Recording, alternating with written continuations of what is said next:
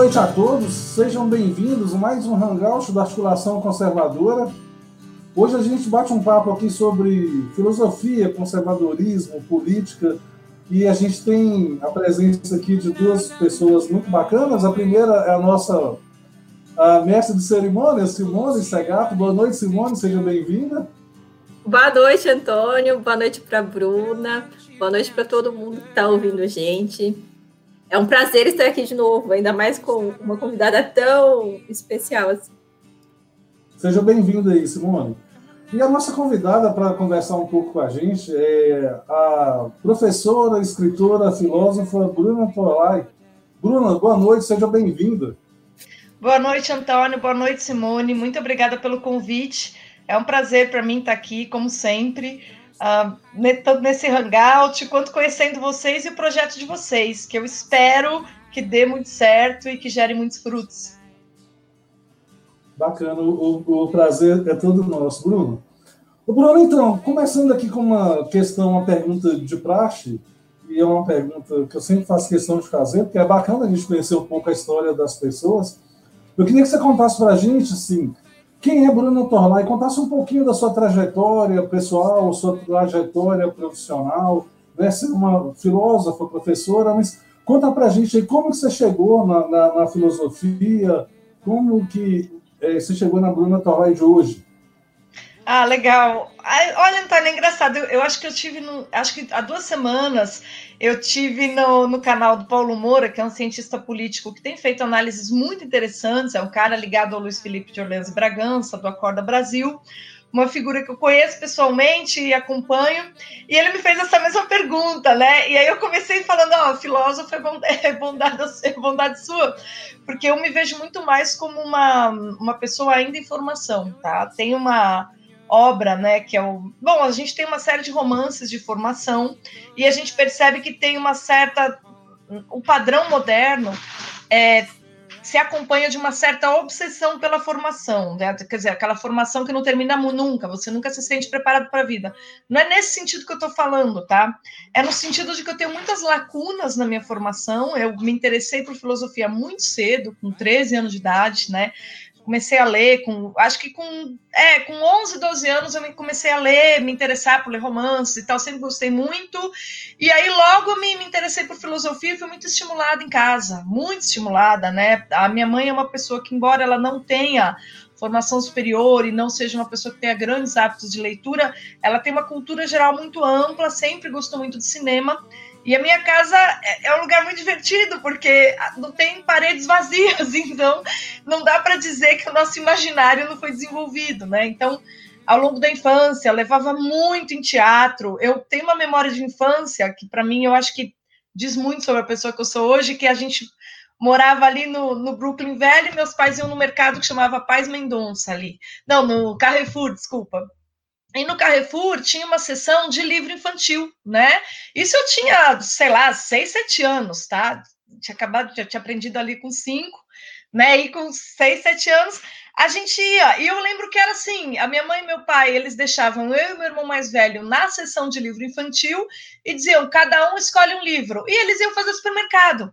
E aí, quando eles acabavam o supermercado, eles pegavam a gente, a gente ia com o livrinho para casa, entende? Isso com sete anos. Então, é, é muito difícil eu falar, ai, é, por exemplo, não, não, eu, eu acho estranho, a, a gente não pode atribuir apenas a nossa personalidade uma trajetória, né? Todo estímulo que você tem em casa, toda compreensão que você encontra e todo o ambiente propício determina muito o, o quanto você vai conseguir desenvolver o seu talento, né? Então, no meu caso, sempre desde muito cedo, eu tive sim apoio, estrutura, não veio de uma família rica, veio de uma família de classe média normal, mas uma família que entende o valor da cultura.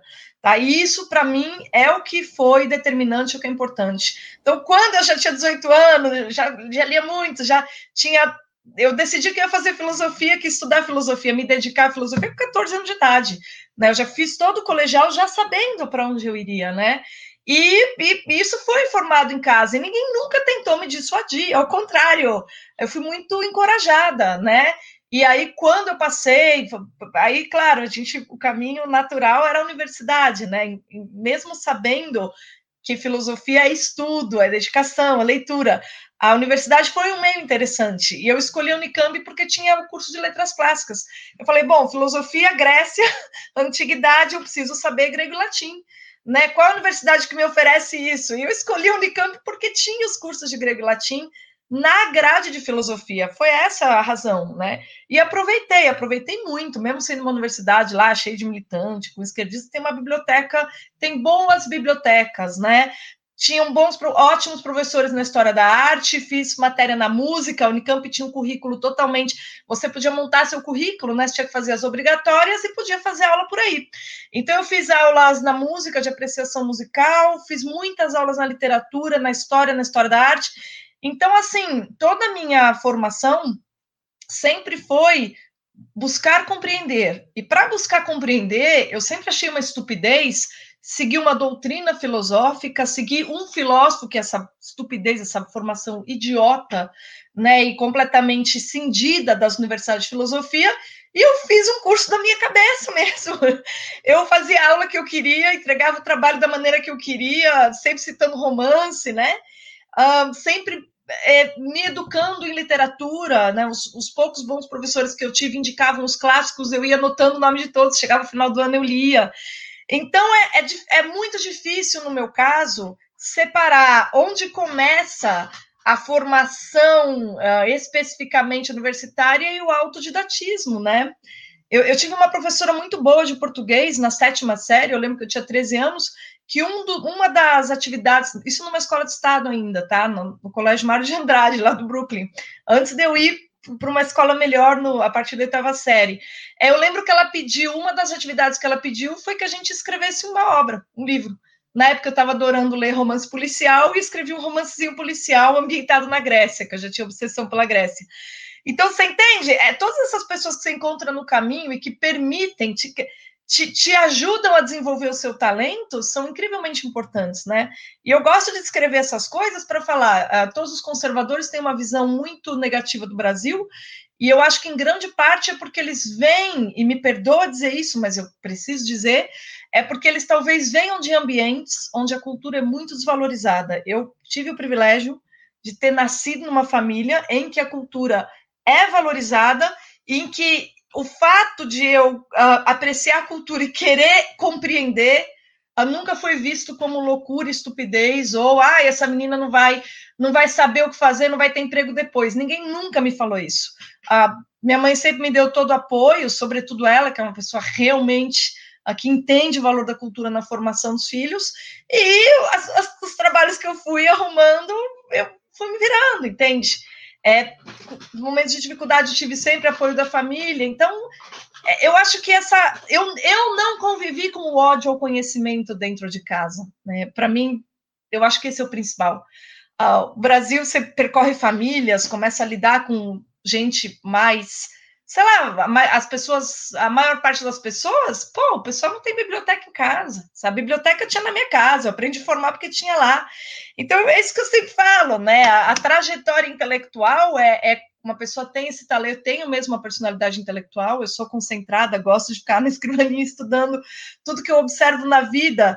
Os livros são recursos para que eu entenda melhor, né? Quando eu leio um romance, eu tenho aqueles estalos de, nossa, é isso, eu gosto dessa sensação, que é do compreender, mas eu tive sim também uh, ao meu redor um ambiente extremamente propício, e isso foi importante, porque a doutrinação da faculdade eu ria, passou batido, uh, as pessoas, assim, toda aquela bobagem de DCE, eu nunca dei bola, né? Eu me concentrei no que era importante para mim. Então, acho que é isso, né? Eu acho que é é, talvez isso descreveria descreveria bem. Era isso que eu ia perguntar. Na sua opinião, você acha que foi essa, essa, essa, essa relação com os livros desde muito cedo? Essa coisa, você acha que foi isso que te ajudou um pouco a filtrar e escapar um pouco da doutrinação? Eu pergunto porque você, filosofia, eu, eu também vim da área de humanas, né?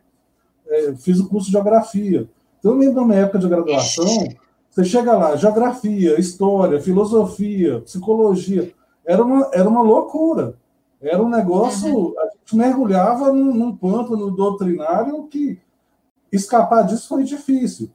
para mim, eu tenho que o que me ajudou foi eu ter entrado na faculdade mais tarde. E eu também sempre tive contato desde cedo com os livros, porque isso independe da questão financeira e tal. Porque eu sempre fui de família muito pobre, mas o meu primeiro emprego foi numa banca de revista. Olha então, que legal! Ah, acho que eu tinha 10, 11 anos de idade, assim, numa época que isso, isso não, era, não era um problema. Claro então, que não. Para mim, isso com certeza me ajudou. Eu queria saber se para você passou por aí também essa questão de esse contato com os livros, com a cultura desde cedo, se isso meio que te imunizou e você passou batido nessa doutrinação. Olha, o que te imuniza contra todo tipo de imbecilização é você não ser criado para ser um imbecil, né? Hoje até a gente estava conversando aqui nos bastidores um pouco antes de entrar ao vivo sobre o videozinho lá que eu fiz sobre o Felipe Neto, né? Que os, os pais, ah, o Felipe Neto é perigoso. Eu pensei, não, perigosa é a educação que você dá para seu filho para ele gostar desse tempo mental, né? Aí eh, minha filha com oito anos já falou para mim, nossa, o que, que é esse Lucas Neto, Felipe Neto, que coisa ridícula. Eu lembro, ela estava na segunda série, tá? Então assim foi ela que me falou e eu morri de rir, eu achei engraçado. Mas por quê? Porque que tipo de coisa que a gente assistia em casa? Eu lembro que um dos filmes favoritos dela nessa etapa da vida dela era ela adorou a Noviça Rebelde, que ela assistiu, minha mãe tem os DVDs, ela assistiu. E aí ela começou a, gostar de tudo da, da, Julie Andrews. Eu tinha que abaixar todos os CDs da Julie Andrews e ele, ela assistiu até o Positivamente Millie, né, que, que esse foi como o título foi traduzido em português, que é ambientado nos anos 60, tal. Então assim, é um filme de adulto, né? A gente tem que explicar algumas partes, mas enfim, ela começou a ter desde cedo quando ela gostava de uma série de coisas, eu lembro que teve uma época que ela assistiu um filme do Chaplin, acho que o menino, e ela cismou com aquele filme. Né? Ela tinha cinco anos nessa época, época que ela gostava de ver toda hora os filmes da Disney um atrás do outro. Rei Leão, sabe aquelas coisas de criança que eles veem 15, 15, 20 vezes. E eu não sei por que, que ela cismou com o Chaplin. E aí eu comprei dois boxes do Charles Chaplin e ela assistiu todos. E o, o que era favorito dela era o que eu achava mais inadequado para a idade, que era muito difícil, que é o Luzes da Ribalta. E ela adorava aquele filme, Luzes da Ribalta. Eu não sabia por quê, mas o filme era tão plasticamente tão bonito, tinha uma música tão linda, que eu deixava ela assistir quantas vezes ela queria. Então, assim, essa formação do gosto, Antônio, é quando você não é tratado como um idiota, tá? Eu educo minha filha da maneira como eu fui educada. Eu nunca fui tratada como uma imbecil. Então, eu acho que isso foi, isso foi, foi determinante para até para eu escolher os bons livros, andar sempre em, em, em, boa companhia. E você falou de geografia. Meu irmão mais novo fez geografia. É, ele me disse: é doutrinação pesada. No caso da filosofia, só sofre doutrinação quem é preguiçoso, porque a base da filosofia é Platão e Aristóteles. E se você vai para a faculdade de filosofia e não vai, não passa a tarde na biblioteca lendo Platão e Aristóteles, você é um picareta vagabundo.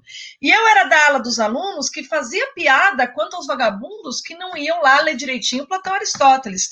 Cada disciplina que eu tinha, Uh, mesmo Hegel, que foi um autor que, eu, que foi difícil para mim, foi chato para eu ler, eu ia lá e lia inteiro até entender. Né? O primeiro ano eu tive Kant, um ano inteiro, e depois mais um ano.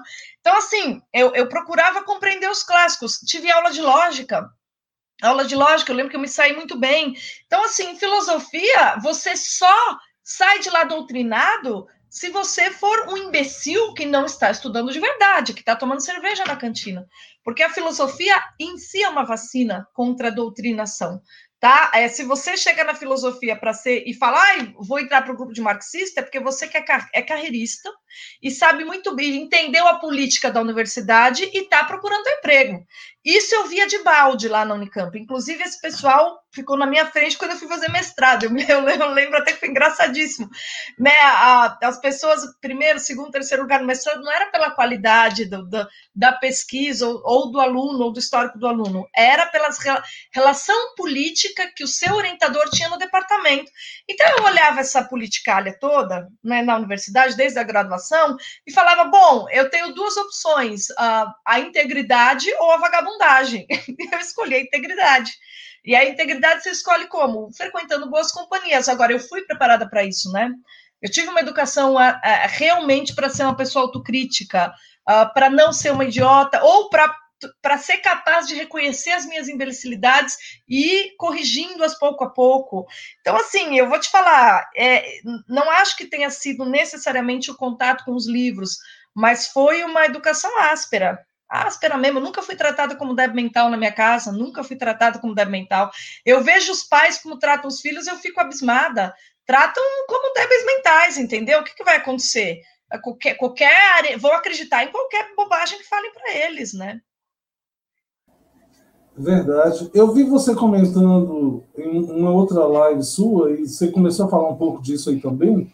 Você nunca ficou restrito a essas caixinhas, então você sempre leu, de, você sempre leu muita coisa, né? Sempre leu vários tipos de autores, de várias correntes diferentes, tanto filosóficas quanto políticas. E eu acho que isso é legal porque a gente entende, entende um pouco o que cerca a gente, né? Entende bastante.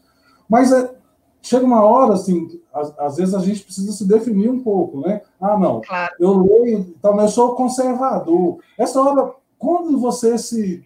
Você não precisou se definir. Eu, eu falo brincando que uma vez eu, eu, eu li aquele trechinho do Oakeshott, aquele trechinho famoso do ser conservador, e eu falei, puta merda, é isso, né? Então, eu me identifiquei ali na hora.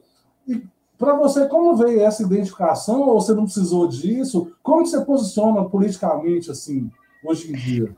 É, é uma ótima pergunta, né?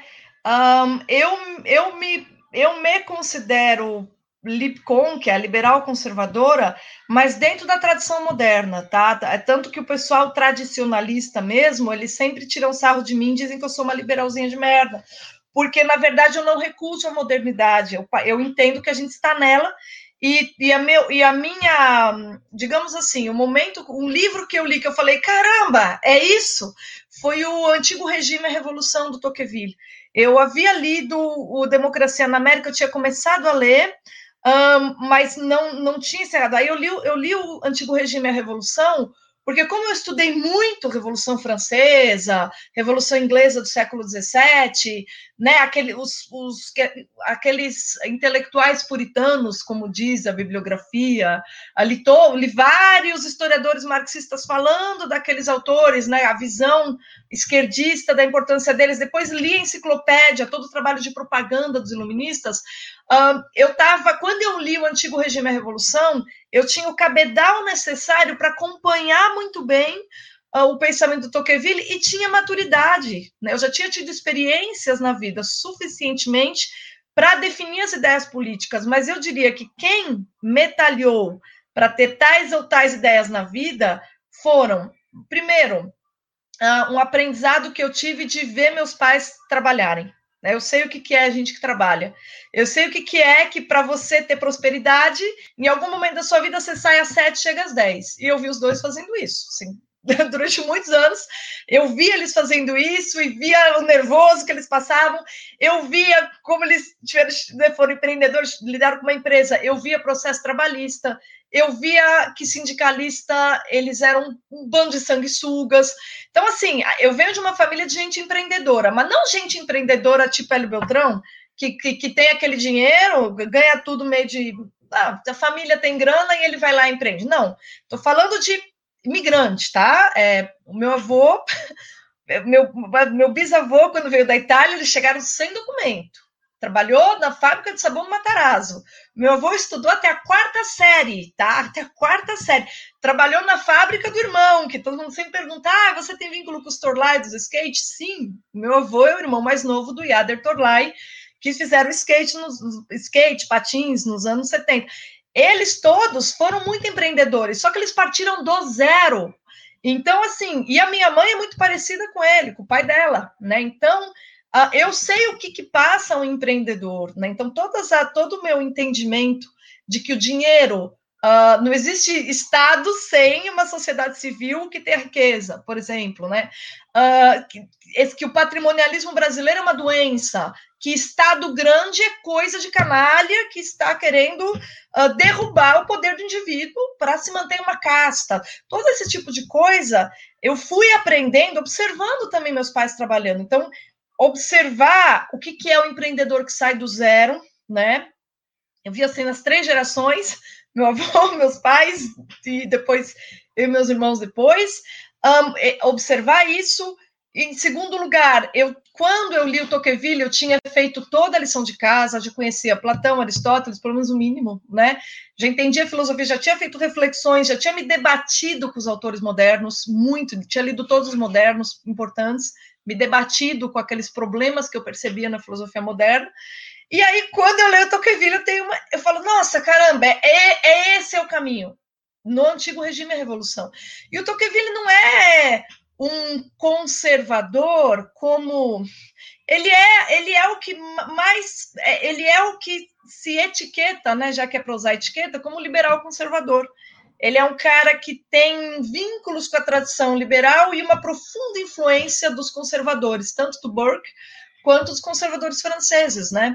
E eu diria que eu tive, eu tenho uma identifica, tive uma identificação profunda com Tocqueville fiquei apaixonada por aquele livro, li umas três, três vezes o Antigo Regime e a Revolução, e naquele momento eu, eu percebi, não, é isso aqui. Direita já era, era chamada de coxinha na universidade, essas coisas, né? Pequeno burguesa na universidade.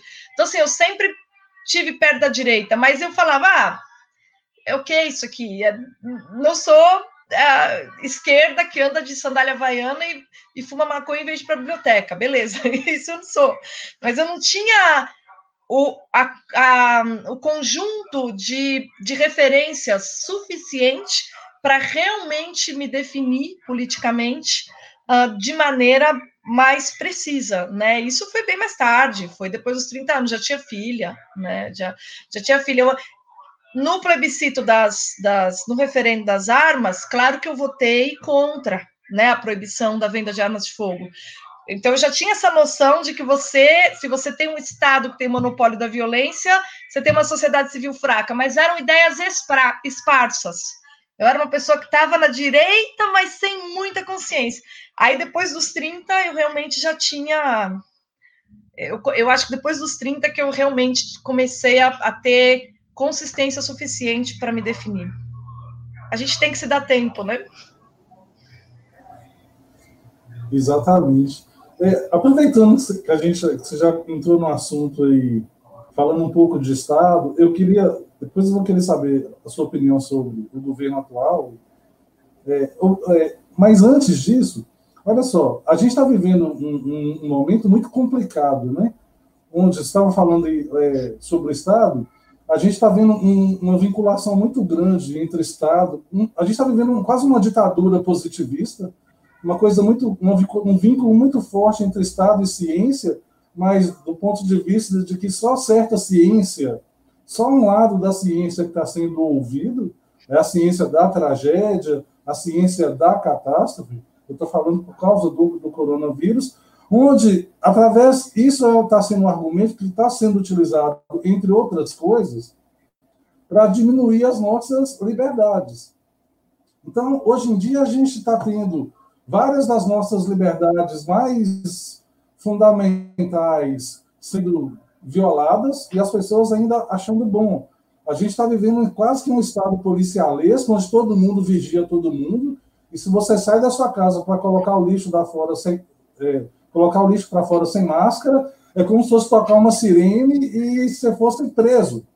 Eu estava comentando uhum. na, na, no hangout que a gente fez segunda-feira, eu saio para correr de manhã sem máscara e tem gente que está me olhando como se eu fosse um criminoso.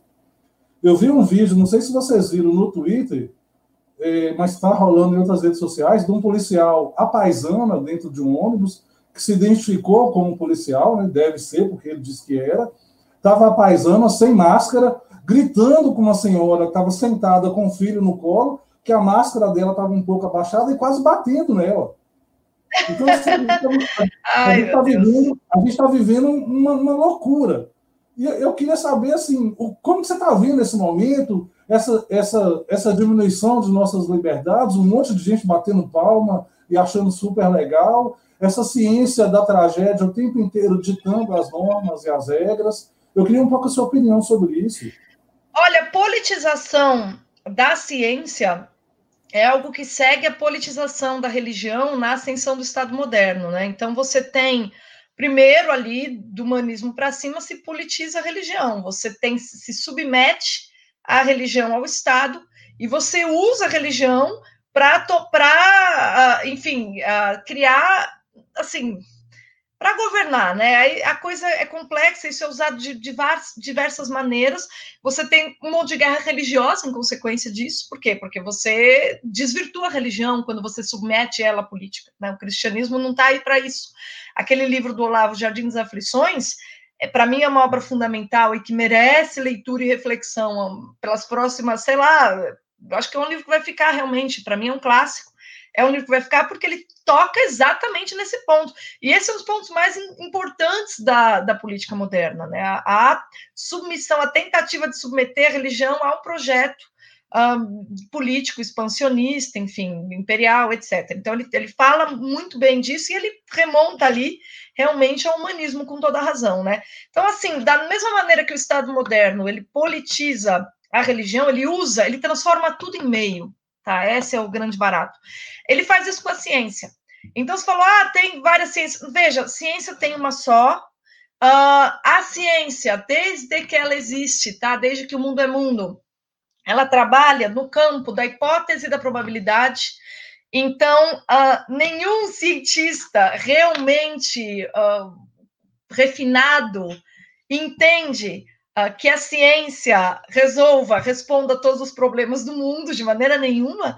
A ciência diz respeito ao conhecimento que nós temos sobre a essência da natureza e as operações da natureza e a efetividade de algumas sínteses que a gente produz com objetos naturais, tá? Então, é, é, é, há um limite, né? A ciência, ela diz respeito à natureza.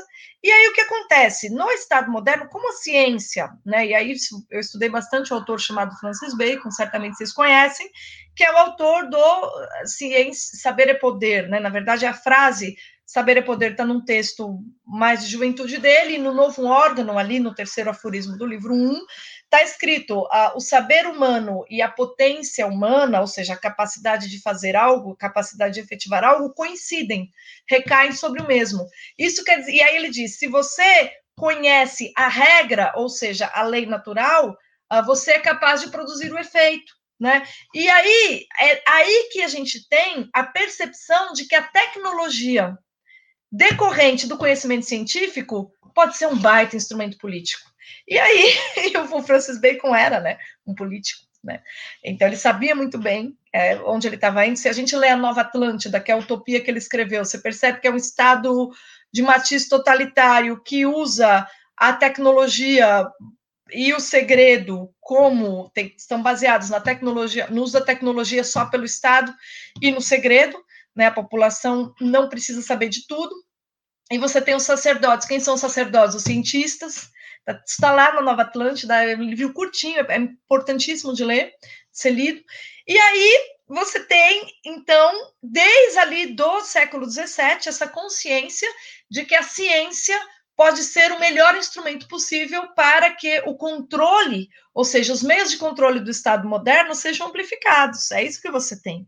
Tá? O que a gente vive no Brasil hoje é um reflexo disso. Agora, é claro que ah, se você vai usar a ciência como instrumento de controle, a autoridade associada à ciência na imaginação das pessoas é um dos elementos vitais.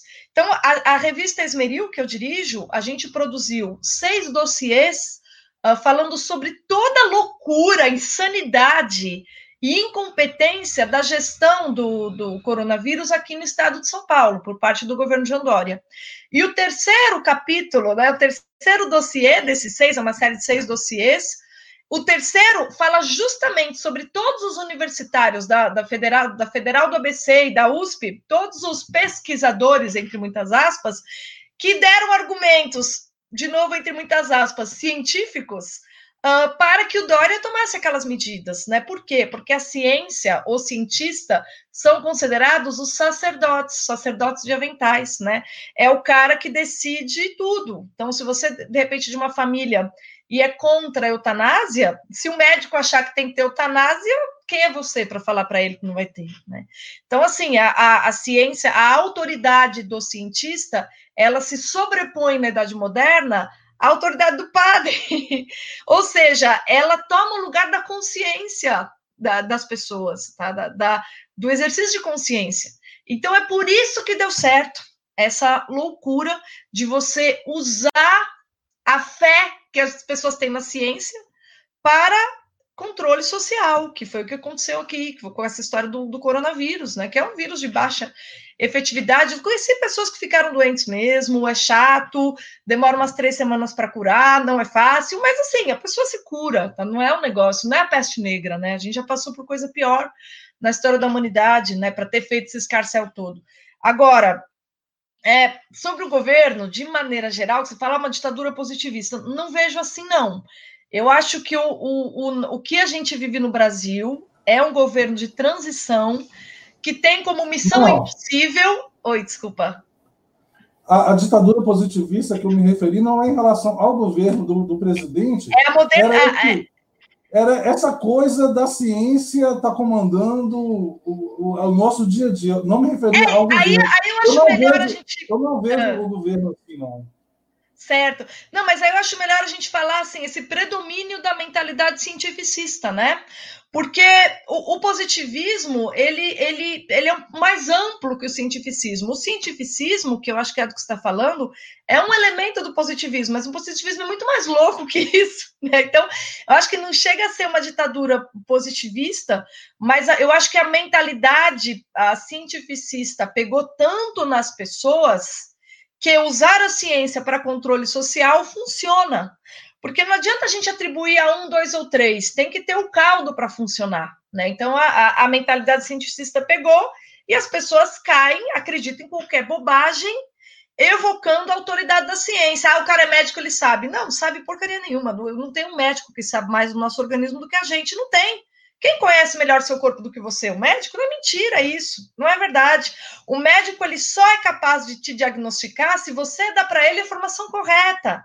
Você entende? Então as pessoas elas não, elas perderam totalmente a noção.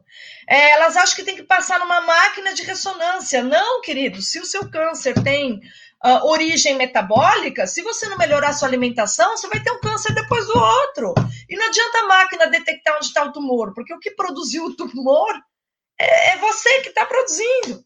Então, assim, as pessoas elas perderam totalmente o fio da meada com relação a elas próprias, né? Elas perderam o laço com a própria consciência.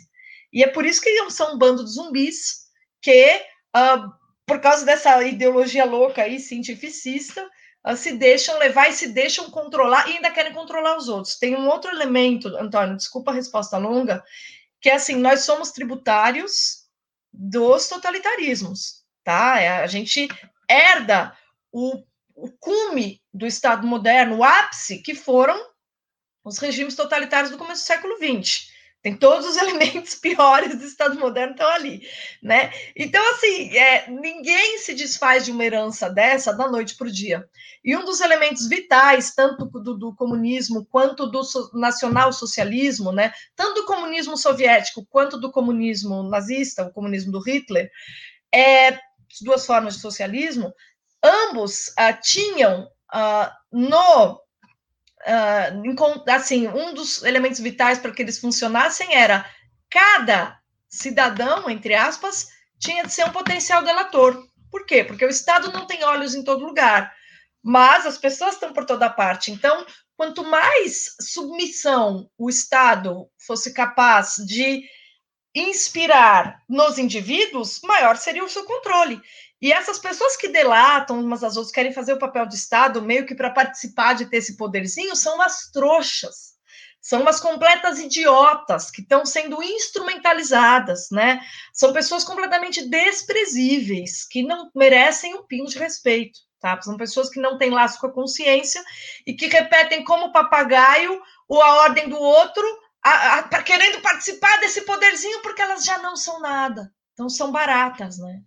Tem que ler a Metamorfose do Kafka, senão a gente não entende nada do mundo. Exato. É, a Simone quer, quer comentar alguma coisa, mas é, depois da, da, da, da, pergunta da Simone, não fica à vontade, Simone. É para você, eu queria, a gente queria saber a sua posição sobre o, o, o governo.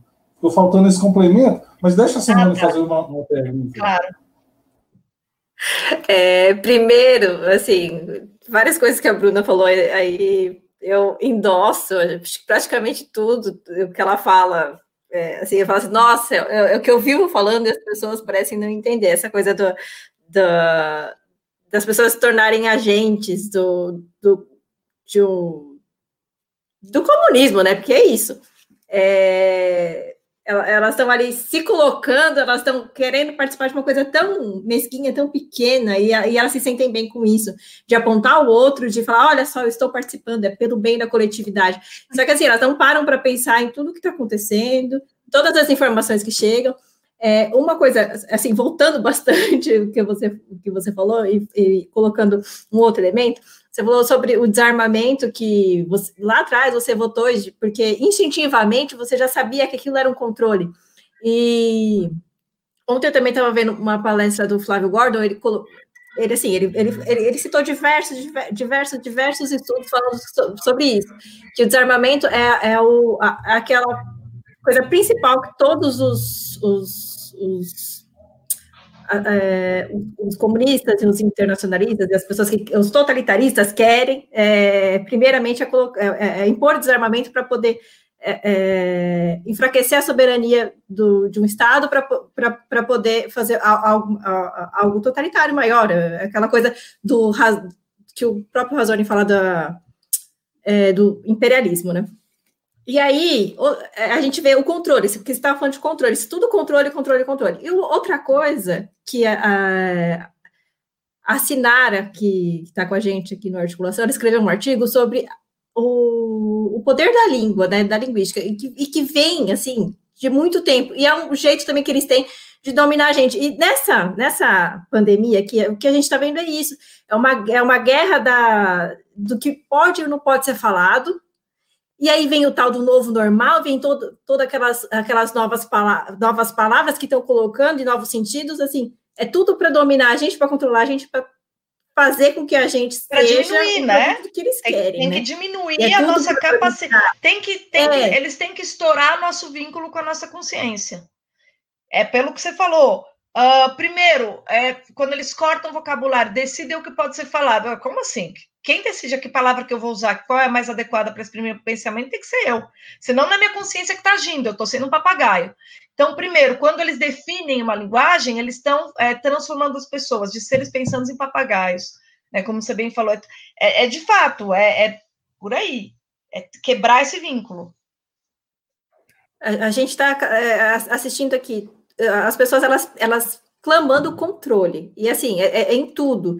E aí, essa, essa pandemia veio aí para colocar assim, para jogar mesmo, para esclarecer, para deixar cada vez mais claro, né? Porque já já estava aí, mas e as pessoas elas estão uhum. clamando por mais controle. Então, como é que você vê é, isso? É, olha, é isso que eu falei. As assim, pessoas, eu, veja só, eu... não, não é fácil você ter vínculo com a sua consciência, né? Não é fácil você assumir que você é responsável pelos seus atos, porque a maior parte da nossa vida a gente erra, a gente faz besteira. Assim, talvez 80% da nossa vida a gente está tá fazendo alguma merda e 20% da vida a gente acerta alguma coisa. Então, quando você se responsável, quando você é responsável pelo que você faz, quando você se sente responsável, você já vai ter de partir do princípio que você é o ser humano, então você é limitado e você não é grande coisa.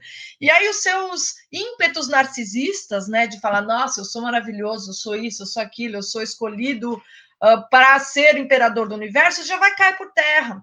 Então, quando você um, admite ser responsável por tudo que você faz de pior e de bom, você vai ter 20% de contentamento e 80% de, meu Deus do céu, preciso melhorar isso, tá? Então, por isso que não é fácil. Como a gente está numa era de, de hedoni... Por que, que a gente está numa era hedonista e imbecilizada? Justamente porque as pessoas são estimuladas a não se responsabilizarem pelos atos, que esse é o fundo básico da cultura de esquerda. Né? A, a, o marxismo, na base, diz as pessoas são frutos do meio, o meio é ruim, põe a culpa no meio, tira tudo do seu ombro e toca a vida e põe a culpa, joga a culpa no outro mesmo. E aí, por que, é que você tem que ter o Estado? Porque, como a culpa não é dos indivíduos, a única coisa que pode resolver é um, é um, um, supremo conjunto de sacerdotes perfeitos que vão resolver os problemas, né? Ou essa coisa abstrata que é o Estado, abstrata racional que é o Estado.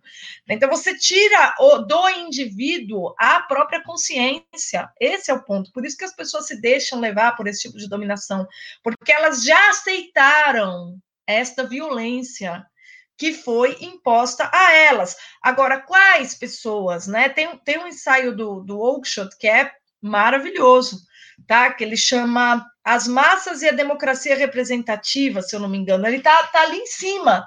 É, eu queria estar com ele aqui para ver o título certo, tá? Mas naquele volume da editora Iné, não sei como se fala aí, né? A Iné é uma editora excelente que tem, tem uma tem uma coleção, coleção antagonista.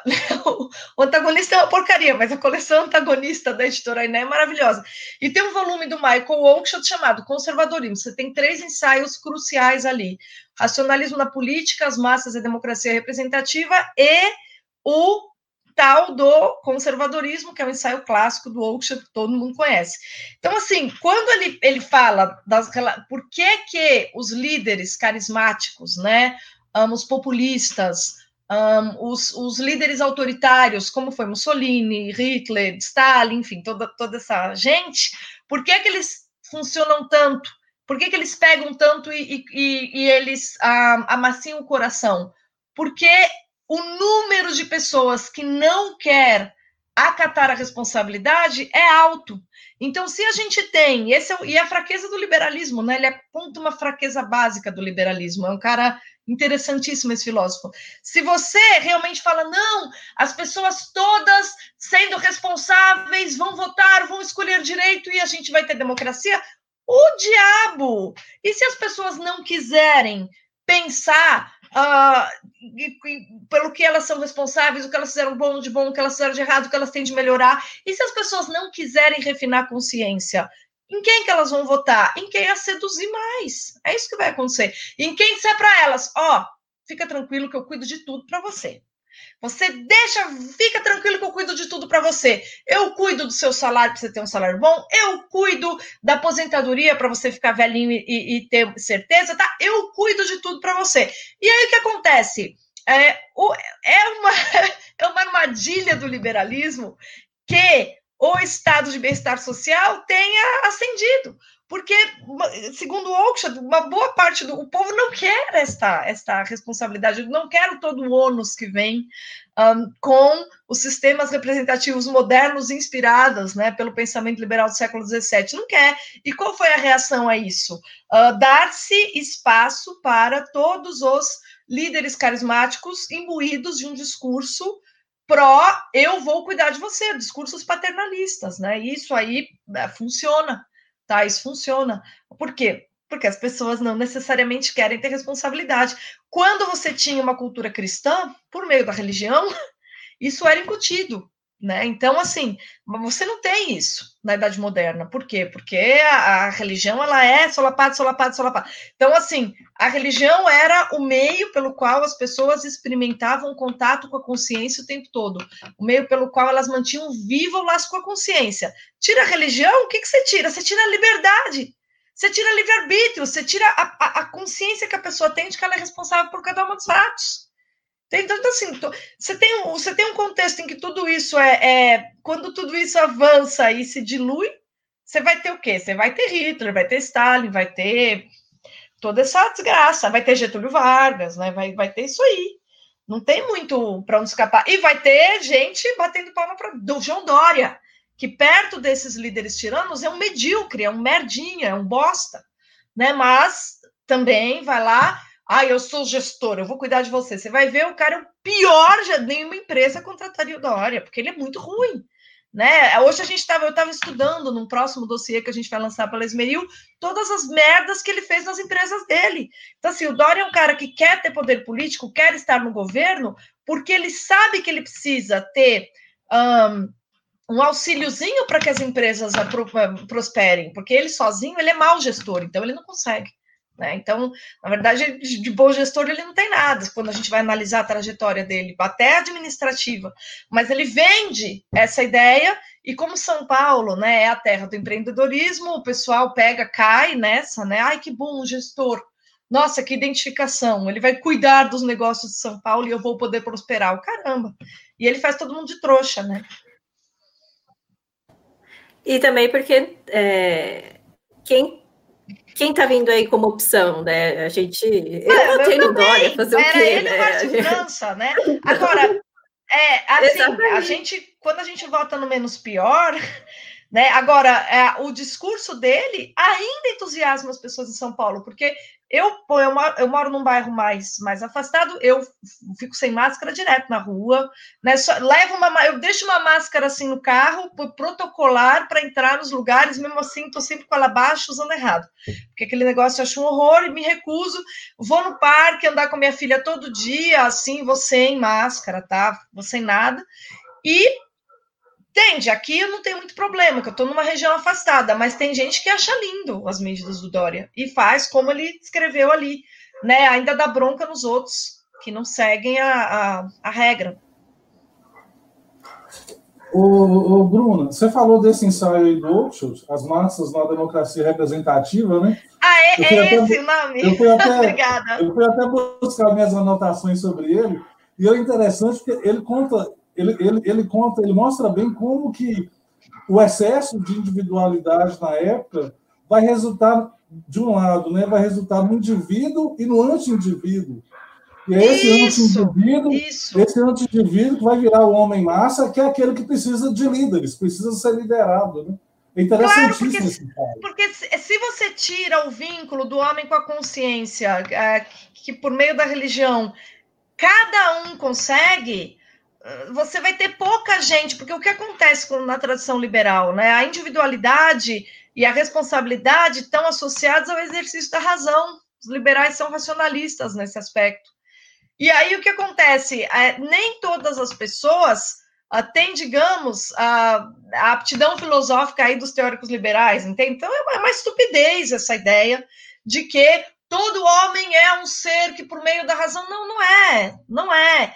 A, a, basicamente, os seres humanos são, são seres afetivos, são seres emocionais. Então, é preciso que haja uma relação de confiança. E se e a religião ela permite justamente o acesso à sua própria consciência e a, e a percepção da responsabilidade que você tem pelos seus atos por meio de sentimentos, de afetos, né? E não de uma maneira seca, puramente racional. Não estou dizendo que a racionalidade não esteja envolvida, claro que está mas não é unicamente ela, né? Eu estou falando isso pensando no Kant lá do imperativo categórico, pelo amor de Deus. Se você pega ah, o princípio cristão, não faça ao próximo, ah, trate o outro, né? Ele transforma no imperativo categórico, vai, vai, mas não faça ao próximo que você não gostaria que fizessem para você. Aí ele traduz lá no imperativo categórico: haja de tal maneira que sua ação possa ser considerada um princípio universalmente moral. Pelo amor de Deus, mas quem é que vai chegar numa formulação totalmente seca dessa para dizer assim, ó, é, você acha natural que alguém te esmague? Puxa, não esmague o outro. Você entende? Ninguém vai fazer essa circunvolução racional. Essa circunvolução racional não é a melhor estratégia para manter uma pessoa conectada com a consciência. O exemplo de Cristo é. Entende? É mais simples. É simples, é pessoal, é humano, tem a ver com sentimento. Então é, é, é um problema realmente que, que, que, se gerou, né? Então a gente vive as consequências, desdobramentos dessa, dessa doença aí. Exato. Ô, Bruna, e qual, qual a sua visão sobre o, o governo atual, o presidente Bolsonaro? Eu não, Olha, eu, não vou nem naquele, eu não vou nem entrar naquele mérito, porque ele mudou um pouco o comportamento dele, isso é nítido, mas eu nem vou entrar no mérito de xadrez 4D, se. Ah, nem tá eu, porque eu não acredito nisso também. É, então, é, pois é, mas assim, a, visão, a, visão, geral, mais ampla, assim, sobre. É, Olha, eu. De direita. Primeiro lugar, eu não acho que o Bolsonaro joga xadrez 4D, acho que ele é um sobrevivente, ele é um cara que entende que política é dinâmica e se vira nos 30 para manter a coisa andando, né? Acho que não é fácil se virar nos 30 para manter a coisa andando. Até gravei um vídeo essa semana sobre isso, mas eu fiquei pensando, será que eu ponho isso no ar ou não? Porque é um vídeo em que eu me, me posicionava de maneira contrária ao teor das críticas de muitos colegas meus conservadores, né? Porque agora está rolando uma modinha na direita que é crítica ao governo, e eu falo, as críticas são cabíveis em si? São, todas. Todas as críticas que eu ouvi são coisas que eu já conversei aqui em casa na mesa de jantar, tá? São todas. Ah, são, são, são críticas que a gente deve se fazer porque para a gente ser melhor numa próxima gestão. Então, isso é natural fazer essa crítica. Mas eu penso assim: qual que é o erro dessa crítica? Quando você traz a público uma crítica sobre um governo, você tem que explicar uh, se isso é um problema pessoal, é um problema desta gestão, ou se isso é uma consequência das raízes dos problemas políticos profundos da tradição brasileira. E todos os pontos negativos que eu vejo no governo hoje são consequências do patrimonialismo profundamente arraigado na cultura brasileira. Então, por exemplo, se você for ver essa reforma tributária aí do Guedes, tá? Não sei se vocês assistiram aquela live no canal do Paulo Moura também, do Luiz Felipe, lá falando. Ele, claro, sempre muito uh, político, como ele é deputado, ele tem de ter essa, essa atuação, mas no final da live ele falou: não, ela é boa, e se não, não é boa, claro que não. A reforma que eu proponho é o modelo americano, enfim, porque ele é um conservador legítimo, né? Ele é um cara que realmente sabe quais são as coisas que o eleitorado conservador apoiaria. Mas ele, ele disse, ele deixa bem claro que não adianta o governo, de repente, propor uma reforma tributária que, que não vá arrecadar a mesma coisa, por quê? Porque o Estado todo, e quando eu falo do Estado, eu falo da burocracia de gente medíocre que se agarra ao cargo, uh, eu falo da esquerda que também está aparelhada, são, são vários problemas que estão ali, que tem a ver com, com a mediocridade, que é um problema brasileiro, com o esquerdismo, que é um problema mais recente, aquelas coisas todas, elas, elas são, elas têm tentáculos na máquina pública, tá? Elas têm poder, certo? Elas são uma força de resistência, porque resistir é uma coisa que eles sabem fazer mesmo, né? Eles adoram resistir. Vou aqui me grudar no Estado até, até que a minha última célula caia. Isso eles fazem mesmo. Então, eles vão ficar ali se segurando o máximo que eles podem, de tal maneira que esse governo é um governo de transição, que não tem como agir de outra maneira, a não ser adaptar-se o tempo todo à série de reviravoltas que são consequentes dessa estratégia de recusa por parte da máquina pública do, do modelo de administrativo que chegou lá. Então, o projeto chegou lá, mas não tem clima para esse projeto rolar.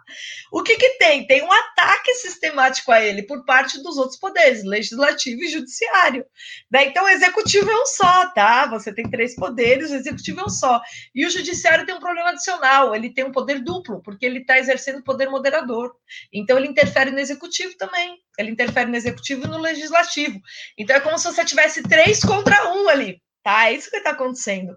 Nessas circunstâncias, eu entendo que uh, tanto Bolsonaro quanto os ministros que ali têm sobrevivido, eles fazem o que eles podem, né? Mas num governo de transição é, é tolo a gente esperar que a agenda conservadora, por assim dizer, consiga avançar muito.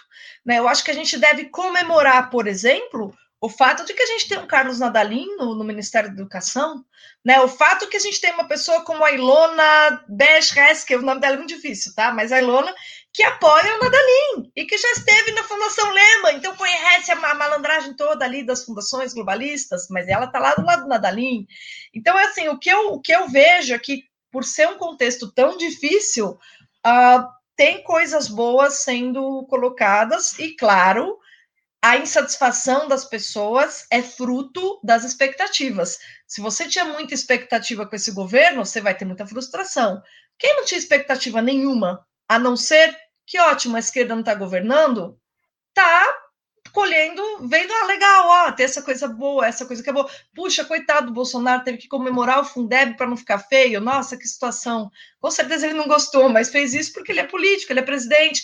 A gente compreende, entende? Eu estou do lado mais das pessoas que procuram compreender do que quem fica jogando pedra. Por quê? Porque, olha o contexto, dois séculos de patrimonialismo. Você vai romper isso num governo de quatro anos? O que, que é isso? Pelo amor de Deus, a, a, própria tradição liberal na Inglaterra, vai, que é um país forte, digamos assim, tradição liberal, foram três séculos para o negócio ter espaço, e mesmo assim, logo depois veio, veio o socialismo fabiano, Partido Trabalhista, né? E hoje em dia eles estão ali brigando. Então, política é um negócio, uh, são muitas forças em conflito, né? Para a gente ter tanta expectativa. Eu acho que a gente tem que amadurecer mais e e não ter tantas esperanças do governo, parar de acreditar no governo e acreditar mais em nós, né? Tá faltando isso. duas coisas aí que, que, que eu tenho para falar. Primeiro, são 513 deputados, né? Aí, é, é, assim, acham que elegendo 513 deputados ali, sei lá, 80% não sabe nem o que está fazendo dali. Né? Não sabe nem o que é sabe. é esquerda, o que é direita. Né? Pegando é... grana, é, os fisiológicos, né, Simone? É, bem por aí. Aí é, é, complicado, né? Porque qual é a base dele? A base dele é tentar governar. E assim, aí a gente vem aí de, de quantos anos de um, de um presidencialismo de coalizão que estava acostumado a, a simplesmente é, comer salão, petrolão, o toma lá da cara. É, exato. E aí as, as pessoas acham que do, da noite para o dia ele se propôs a não, a não perpetuar isso, que seria a principal base, a, a não ter corrupção. E a gente sabe que tudo era, era, era assim, tudo por meio da corrupção para poder aprovar projetos. E hoje ele não tem base nenhuma, ele está se, se arrastando. Assim, eu acho que tem críticas a se fazer, tem, principalmente alguma, algumas coisas que é, precisam ser feitas bem assim, que, que, a gente sempre comenta aí, principalmente na área jurídica, ali tem, tem, tem muita falha. Tem falha, claro. Tem, claro tem. Lógico que tem. E assim, fica pior para ele, sabe? É, é aquela coisa que a gente vê e fala assim, nossa, mas ele precisa alterar aquilo para o negócio andar para ele, vai ficar melhor para ele. Mas é o que você falou, ele comemorou um Fundeb aí, aí eu vi, eu vi pessoas falando assim, nossa, mas como é que ele não fez um projeto antes? Porque não sei o quê. Olha, você acha que, que, que, que a, a, a, tal política é a arte do possível, mas todo mundo coloca como se fosse tudo possível para, na hora de fazer um videozinho, ganhar um like. Isso, isso! É, é, todo mundo coloca como se fosse muito fácil. Não estou querendo é, aqui advogar para o Bolsonaro, não. Mas é muito fácil eu, depois que o negócio está lá, falar assim, ah, então. E outra coisa, são 500, 513 deputados e eu não vejo um deputado ali como o Bolsonaro era. Então, é muito é. difícil ele Olha, tá eu, eu para falar a verdade, eu vi um comentário aí dele dizendo, ai, não, não, me lembro quem fez, eu acabei de ler o, o Antônio Zibil falando, ai, não, a gente não pode deixar de fazer as críticas. Quem acompanha meu canal sabe que eu não pego muito leve, né? Eu critiquei até a Bia Kisses, eu sempre gostei da Bia Kisses, mas uma hora eu falei, pô, pelo amor de Deus, para de sair do Twitter, mulher. Pelo amor, vai trabalhar. Olha pro Luiz Felipe, pô, o cara se desdobra em cinco. Ele tem menos assessores que a Bia e faz mais coisa. E ela tá preocupada que o Bolsonaro não deu o telefonema. Desculpa, foda-se o telefonema. Cara, se ela perdeu a vice-liderança, pense, nossa, o que, que, será que eu fiz para perder esse cara? Ou eu fiz algo errado, ou o governo mudou e eu não percebi. Nossa, eu não percebi, falha minha. Então, assim, Pô, tem coisas que são. Agora, o que, que eu reparo? Eu falo, ah, isso é, isso é ai, porque a Bia Kiss é uma desgraçada? Claro que não. Ela é uma pessoa muito bem intencionada, que procura agir bem, que sempre vota certo, tanto que ela votou contra o Fundeb, porque ela sempre vota corretamente. Às vezes chama a atenção dos colegas para que eles não votem errado. Coitado da Carla Zambelli, essa me perdoa, eu acho ela uma porta, tá? Não, eu, eu tentei conversar com ela em Brasília, ela achou que eu estava pedindo emprego, eu estava só chamando a atenção de que no começo do governo eles deveriam formar os os grupos de trabalho e chamar a base que tem cabeça, que entende de política pública para estar nas comissões. Eu chamei a atenção dela, falei, ah, vocês não estão fazendo isso, isso vai custar caro lá na frente. Então, tudo que o pessoal agora está criticando agora, eu falei para Carla Zambelli em junho de 2019, quando eu fui para Brasília numa convenção. Falei, ó, oh, vocês não estão chamando a gente aqui, vocês estão achando que vocês não estão entendendo que vocês precisam trabalhar em equipe, o governo não está prestando atenção, dá um toque para os ministros. Tem que fazer grupo de trabalho, a gente tem que estar tá nas comissões, só a esquerda está nas comissões, caramba. Que uma amiga minha de Brasília me deu esse toque. Ela começou a ir nas comissões e vê que só tinha gente da esquerda. E ela falou, pô, a direita tem gente qualificada, mas o governo esquece. Então, assim, todas, tudo que a gente está vendo acontecer em 2020, para falar a verdade, são, são erros que foram cometidos desde o início da gestão por vários ministros, tá? Não é uma questão do Bolsonaro ou do governo Bolsonaro. Foram erros que se acumularam, por quê? Porque são tantos problemas para resolver que algumas coisas passaram batido. Então, assim, qual que era uma, uma coisa que, que eles queriam fazer? Desaparelhar, uh, trocar cargo de confiança, uh, demitir ao máximo para gerar economia. Ficaram tão focados na questão da economia, que foi toda a pauta, a pauta econômica, a pauta econômica do primeiro ano, que não se deram conta que era preciso fazer as tais das malhas uh, de poder e de influência, ou seja, manter próximo do governo as pessoas que estão na sociedade civil, que não querem cargo, que não querem trabalhar em Brasília, mas que querem estar próximo do governo para, no momento de comissão, debate, grupo de trabalho, representar a direita lá. Então, todos esses erros foram cometidos por vários, várias pessoas no governo, foram erros cometidos no ano passado. E o que a gente está vendo esse ano são consequências desses erros, você entende? Então, assim, adianta ficar chorando agora e apontando o dedo agora? Não, pelo amor de Deus, né? São coisas que a gente até imaginava que viriam a acontecer, tá? É, agora, é, eu sou uma pessoa que eu tenho consciência total, contudo, é o que eu sempre repito, ah, você avalia um governo pelo legado que ele deixa, tá? Isso eu aprendi no Joaquim Nabuco, que é um dos nossos mais brilhantes um, escritores, tem uma prosa magnífica, e eu acho que todo mundo deveria ler assim, pelo menos aquela síntese que saiu pela Companhia das Letras, né, que tem a parte abolicionista e a parte madura dele. A parte madura tem um ensaio dele que chama Balmaceda, ensaio sobre a ditadura que é maravilhoso, uma aula de política. Ali você tem citações uh, do Burke, sabe, entremeando os parágrafos, é, é uma reflexão incrível. E aí ele tem uma frase que é muito boa, ele diz: um governo se mede pelo legado que ele deixa, né? Pela você faz inventário, como que um governante pegou o governo, como é que ele pegou e como é que ele entrega. Então, para a gente fazer uma avaliação realmente justa do governo Bolsonaro em conjunto, vai ter que ser lá em 2022. A gente tem que ter paciência. O que eu procuro ter é essa paciência. Eu vejo coisa errada todo dia no governo? Claro que eu vejo. Eu vejo no Brasil. O governo está onde? Está em Marte? Então, as coisas que estão erradas no governo são, as, são os maus hábitos do Brasil, que estão por toda parte tá? E, e, por exemplo, essa coisa de panelinha. O brasileiro só sabe andar em panelinha. E aí você vê a direita, ela é toda assim. Você tem subbolhas dentro da bolha da direita. Você entende? É um problema nosso, é um problema do Brasil andar em panelinha. vou chamar meu amigo. Meu amigo sabe mais.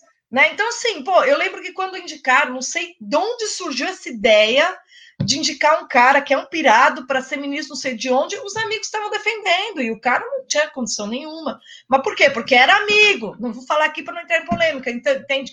Então, assim, é, são coisas que, pô, a gente não pode fazer, né? A gente não pode fazer, a gente tem de ter mais maturidade. E, assim, eu às vezes vejo que muitas das críticas que têm sido elaboradas primeiro, são atrasadas, segundo, não vão no fundamento, terceiro, não, não percebem que são, são frutos de erros cometidos lá no começo do governo, quando todo mundo estava jogando a bandeirinha para cima, né? E ali já dava para ver que poderia acontecer isso, e que o Bolsonaro, coitado, um cara que está sendo muito atacado, e que sim, a gente tem de ter paciência com ele, porque ele não é um cara uh, que tem uma cultura política vasta, ele tem habilidade política e astúcia, mas cultura política como Luiz Felipe de Orleans Bragança ele não tem. Então esse é o limite dele. E mesmo ele não tendo, ele conseguiu montar um ministério bom. Então vamos pegar o lado positivo. Por quê? Porque ele é um cara corajoso. A gente precisava do que nesse momento para bater de frente com a esquerda? Será que o Luiz Felipe era a pessoa correta para esse momento? Eu acho que não. Eu acho que, sinceramente, se ele fosse presidente, ele, ele como vice teria sido maravilhoso, né? Mas, mas ele, como presidente, ele mesmo sabe que não era a figura adequada, né? Tanto que ele estava disposto a ajudar o Bolsonaro como vice, porque ele sabia que era preciso um cara uh, de, do embate para esse momento de transição. Ele próprio sabe por quê? Porque ele tem a cultura política necessária para entender até o tipo de personagem que um certo momento pede, um certo contexto pede. Então, assim, eu acho que a gente deve observar um, um pouco com uma, um pouco mais de profundidade antes de fazer qualquer análise, né? Só, só isso que eu acho. Claro que crítica tem o tempo todo, todo dia né? Para começar a mim mesma, né? Mas é, é, isso que eu me preocupo. Eu me preocupo em fazer, bom, mas o que eu posso fazer pelo Brasil? O que eu posso fazer pela difusão da cultura conservadora? Eu não fico falando aí que o Bolsonaro pode fazer, mesmo porque, sendo conservador, eu acho que o poder a gente só amplia, difunde cultura conservadora, afirmando poder na sociedade civil. Então, eu me preocupo em afirmar poder na sociedade civil. Você entende? E não atribuir tudo ao governo. Ao contrário, o governo é limitado, né? Não, é exatamente isso. E o que eu vejo, o que você acabou de falar, tudo que eu penso, é impressionante. Só que, assim, lá no ano passado, é, perderam a grande oportunidade de não, é, de não incentivar e de não colaborar com os erros do governo. Porque o ano passado, quando o governo errava, e errava de fato, o que Sim. acontece? A gente via um monte de gente correndo para falar Nossa. que era xadrez, que era xadrez 4D, que a gente sabe que não era. Isso! É, era... Não é? Perfeito! Por que xadrez 4D? Os caras estão sendo dos 30, com o mundo contra, apontando arma para eles. Estão desarmando a população e armando pro, o Bolsonaro cercado de, de armas de Exatamente. Aí o pessoal, tá, assim, e faziam, elaboravam coisas assim, Nossa, não, porque ele tá certo, não sei nossa, aí a gente vê isso, é, aí a gente vê também que as pessoas estão cobrando, cobrando, cobrando coisas que não, que muitas vezes não são as coisas que o governo tem que fazer, que é. não são execuíveis e, outra, e outras que tem que, que tem que sair da própria sociedade civil, né? Isso, então a gente isso. vê que as pessoas elas falam, falam, falam, mas elas querem o Estado. Querem o Estado, oh, Estado, Estado, o Guilhermo, Estado. O que o Guilhermo falou aqui, Bolsonaro é um desbravador, ele está abrindo caminho para os que virão depois, é perfeito. Eu acho que essa é a interpretação correta do papel dele, né? E eu acho, eu que, acho que é um grande papel, Simone. É, sim. Só que outra coisa que eu acho que as pessoas estão carentes, sentindo falta, é do Bolsonaro, que vai mais pra, para o embate. É aquele Bolsonaro que as pessoas estavam. Deixa ele é, um pouco. Só que não, não vem, assim, acho que não vem, assim, lógico, a gente sente falta daquele Bolsonaro mais é, incisivo e positivo e que tá vindo ali com, com tudo, né? Porque é aquela personalidade dele. Mas tem, tem hora para tudo, né? E assim, é o que a gente falou, a gente tem várias, várias críticas, tem, só que aí é, é, é, engraçado, porque na hora que tinha mais que criticar, eu vi gente não somente apoiando, como fazendo teses mirabolantes, elaborando aquelas Sim. coisas todas para falar que era um xadrez 4D, e era tudo, tudo uma porcaria. Agora, que são críticas, são, são críticas que eu vejo assim, são desproporcionais. Isso, né? olha que o Augusto, olha que comentário inteligente do Augusto também. É, não é xadrez 4D, que as pessoas não entenderam que Bolsonaro tem menos poder que Congresso STF. É justamente isso. Não é perfeito, Augusto. Obrigada aí pelo comentário. Desculpa, Simone. É, é isso, acho que a gente a, a gente está aqui. Lógico, a gente sabe que tem, tem, certas coisas que ele poderia fazer, tá, mas não está fazendo. Mas tem outras coisas que a gente que a gente está vendo que, está indo, né? E aí, se você ficar atacando gratuitamente, não vai levar a lugar nenhum. Agora, Eu assim, acho que a gente tem de, isso, tem de entender qual é a relação do problema que a gente vê com os problemas políticos da tradição brasileira, para que nós nos conscientizemos e, e se um dia a gente estiver lá, a gente não repita. Eu acho que essa é a crítica interessante. Sim. O, o Bruno, é, é, mudando um pouco de assunto aqui, para gente. A gente vai falar da, da revista Esmeril depois, mas antes de falar um pouco sobre ela, eu, eu queria te perguntar como que é a questão, qual que, é, na sua opinião, qual que é a importância, né, da gente hum. ter uma, uma vida intelectual o termo intelectual, às vezes, ele fica meio. adquire um tom meio pejorativo por causa dos intelectuais ungidos que a gente vê aparecer por aí de vez em quando. acaba contribuindo para jogar o negócio lá para baixo, mas eu digo assim, uma vida intelectual de verdade, né? qual que é a importância disso? Né? Por que, que a gente deve é, é, é, favorecer um pouco mais essa, essa vida de leitura, o que, a gente deve procurar ler um pouco mais? O que, que a gente deve procurar ler? Quem está interessado em uma vida intelectual não precisa ser necessariamente um, um filósofo, né? mas abrir a, as portas da sua vida para os livros, de alguma maneira. Por onde que as pessoas devem começar? Assim, e o que, que as pessoas devem ler? Olha, Antônio, eu acho que, em primeiro lugar, um, no Brasil, a gente tem essa contradição, né? Que a gente tem esse ódio ao conhecimento, e eu compreendo porque existe esse ódio, porque as pessoas usam conhecimento contra as outras aqui. É aquela história uh, do, do bacharelismo, né? Que vem do século XIX. A pessoa é diplomada, ela fala num bobobó, num linguajar completamente abstruso, e para demonstrar superioridade diante de outra pessoa. Quando você faz isso, você subverte o sentido da palavra, né? Da, da palavra no sentido cristão e no sentido da filosofia grega, que já estava em Sócrates. Então, veja, quando você. O que, que é ter o poder da palavra? É ter o poder de se comunicar com a alma de outra pessoa. Chegar na alma de outra pessoa é um exercício, não é um exercício impositivo, não é um exercício de agressividade, muito menos um exercício de vaidade.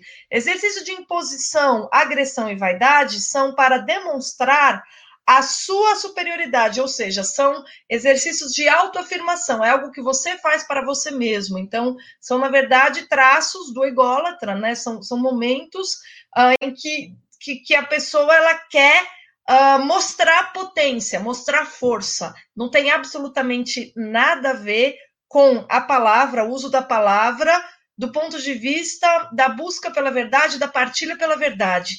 Quando você busca a verdade, você tem uma relação de total honestidade com relação ao que você não sabe. Então você tem de ter uma total consciência da sua ignorância. E quando você chegar ela e quer compartilhar, você tem de ter total consciência de que aquilo que é, já é evidente para você e que pode ser evidente em si mesmo, não necessariamente é para o outro, que é algo que o Tomás de Aquino fala, né? Muito bem. Então, uh, e o Aristóteles tem aquela imagem, né? Nós temos uh, olhos de coruja, a gente só vê uh, bem na luz da lua, né, no obscuro, com o sol direto a gente fica cego. Né? Então, essa, esse é um limite mesmo do ser humano. Portanto, quando você quer compartilhar a verdade com outra pessoa, não é por meio de, dessa, dessa atitude impositiva, né, que você vai chegar. Você simplesmente vai gerar o quê? Repugnância por parte da outra pessoa. Claro, você está manifestando o que o quê? O seu, a sua necessidade de se sentir poderoso. Você quer o quê? Que a pessoa pegue e fale, nossa, que lindo, que maravilhoso, ai, me ensine, me ilumine. Não é assim. Tá? A luz está acima de nós. Se ela te tocou e você quer elevar os olhos do outro para ela, você não se trata de você, se trata da luz. Você está dizendo, olha, observa, presta atenção, veja por esse ponto de vista. Então já não se trata de você, se trata da verdade. Então, o que eu, o que eu acho, em primeiro lugar, é que o que eu mais vejo, eu, isso eu vou falar da direita, porque eu vi muito isso na esquerda, eu vi muito picareta. Mas eu estou um pouco me lixando para a esquerda. Eles que se virem com os picaretas, né? Graças a Deus que eles emburreceram, isso deu a chance da gente politicamente renascer, né? E, e demonstrar uh, que a gente tem um preparo maior uh, para o debate e para a argumentação. Porém, o que eu vejo na, na, direita e que eu acho deplorável é que eu nunca vi tanto intelectual gênio incompreendido na minha vida, como desde que eu comecei a frequentar aí vários grupos de direita e conviver com vários. Assim, eu nunca vi tanta gente que leu quatro, cinco livros na vida e realmente quer ensinar para a humanidade como é que ela tem que agir, o que é que ela tem que ler. Eu, não, eu juro para vocês, eu nunca vi tanto. Né? E eu vejo que isso é uma interpretação totalmente equivocada do papel do Olavo de Carvalho. Então o pessoal quer ser o Olavo, de repente, ai não, ah, eu sou o Olavo. Não, você não é, cara, porque o Olavo ele é fruto de uma vida intelectual mesclada a uma vida pessoal extremamente conturbada, mesclada a uma reflexão profunda sobre todos os empecilhos, desafios e experiências viscerais que ele viveu. Então ele é um cara que ele estudava, digeria, vivia, certo? Repensava é, então ali tem substância humana, né? Quando você lê a, a obra dele maior, você fala, bom, caramba, é emocionante. O Jardim das Aflições, você chega, eu não, não, posso nem lembrar que eu me emociono, né? Você chega no final daquele livro, você fala, caramba, isso aqui, isso aqui é genial, isso aqui é um clássico.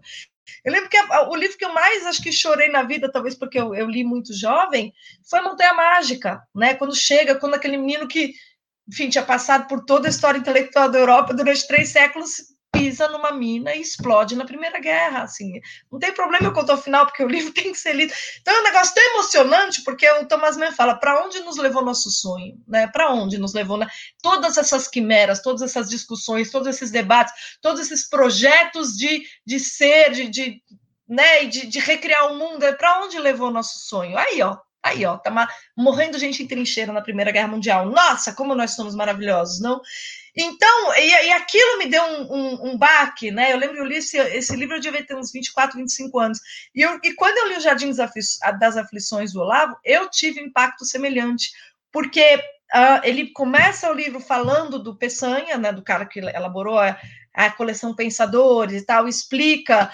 Uh, depois ele estabelece o um vínculo com o materialismo, mas ele vai profundamente, ele vai até Roma, né? E fala sobre todo o problema que a gente que, que se teve até chegar à ascensão da, da, modernidade em submeter o cristianismo a um projeto político expansionista, enfim, ele é um, é um livro maravilhoso. Só que aí no final do livro, o que, que ele faz?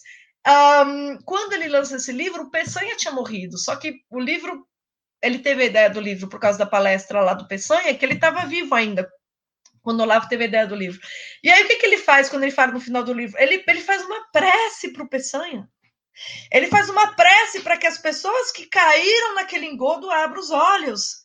Entende? Então, ele não está falando dele, ele está falando, olhe para a luz.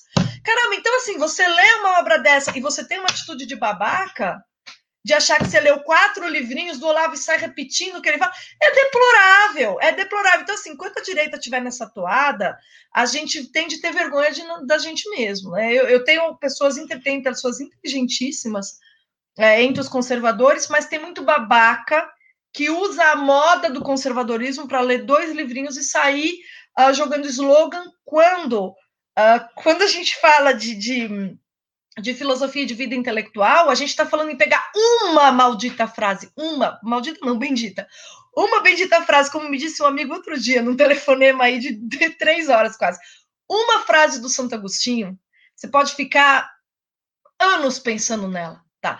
Você pode ler duas frases do Santo Agostinho, você, é de uma profundidade que você passa dias pensando. Isso é vida intelectual. Não é quantidade de livros, quantidade de páginas, tal, se eu li, se eu li aquilo, se eu sigo Olavo, se eu sou isso, se eu sou aquilo, isso é tudo bobagem, tá? Então, assim, eu acho que, o, que o, o, o Olavo, ele é muito papagueado, ele é muito... As pessoas imitam ele rebaixando o que ele significa, o que ele é como ser humano, Uh, foi um cara que pegou o caminho das pedras, tá? É, pensou muito para começar a escrever e deixar aí uma obra. E aí você vê meia dúzia de jovenzinho querendo eh, imitar o mestre e fazer papel de idiota, e para mim, inclusive, rebaixar o nome dele, né? Então eu acho que, enfim, a vida intelectual é para aqueles que têm coragem de pisar na brasa quente. Você vai pisar na brasa quente? Então, beleza. Se não, toca sua vida, abre sua quitanda, faz, dá, reza todo dia para ser uma pessoa melhor, vai na missa para ver se aprende alguma coisa. Sim, não é todo mundo que precisa ter uma vida intelectual, mas aqueles que se comprometem com ela, quando não o fazem genuinamente, pervertem o sentido que tem este caminho e este exemplo diante dos demais homens e transformam a profunda curiosidade e o profund, a profunda veneração à verdade que tem as pessoas realmente um, comprometidas com a vida intelectual num número de circo, tá? Então eu acho que é um negócio muito sério, é um compromisso muito sério, né? Você tem com você mesmo. Você está se lixando para todo o resto. Então, se você realmente não tem isso e não quer pegar o caminho das pedras, vai fazer outra coisa. Assim, sinceramente. Desculpa aí a. E é, essas pessoas. É, não, foi maravilhoso. Aqui, ó, todo mundo batendo palma. Foi, foi sensacional. Mas o, o que. Essas mesmas pessoas, elas, elas simplesmente fingem que não é com elas, porque o vídeo que ele fez sobre o Bolsonaro, assim, acho que a, a parte mais amena é do Bolsonaro. Quando ele fala dos, dos, dos próprios alunos dele, das pessoas que seguem ele, que, que colocam, ah, sou lavista e tudo mais, ele fala ali de tudo que está acontecendo, que as pessoas usam ele. E o que, o que, que eu vi as, o, todo mundo fazendo? Ah, não, vamos bater no Bolsonaro porque o, o, o Olavo bateu no Bolsonaro. Só que, assim, aí, imediatamente, é, imediatamente depois daquele livro, o próprio Olavo falou: olha, eu, tô, eu continuo claro. apoiando o Bolsonaro. Estou fazendo, tô fazendo uma crítica. Mas as pessoas fingiram que não era com elas não fizeram aquela autorreflexão e continuam cometendo as mesmas coisas e até pior, né? Então, o que você falou é perfeito, assim, é, é, é, é o sentimento que eu tenho também, é as coisas que eu tô, que eu tô vendo. O que você está falando, assim, é sensacional. Muito obrigada. e, de, e, deixa o Olavo em paz, pelo amor de Deus. Eu tenho, olha, eu, eu sei que eu, eu não, nunca fui aluna do COF, tá? Eu, eu conheço alguns alunos brilhantes do COF. Um deles é o Marcelo Gonzaga. Outro dia, o que, que eu estava vendo outro dia, que eu morri de rir, que eu falei, nossa, ele também traduziu esse livro, que incrível. Ah, aquele livro sobre o desejo sexual do Roger Scruton.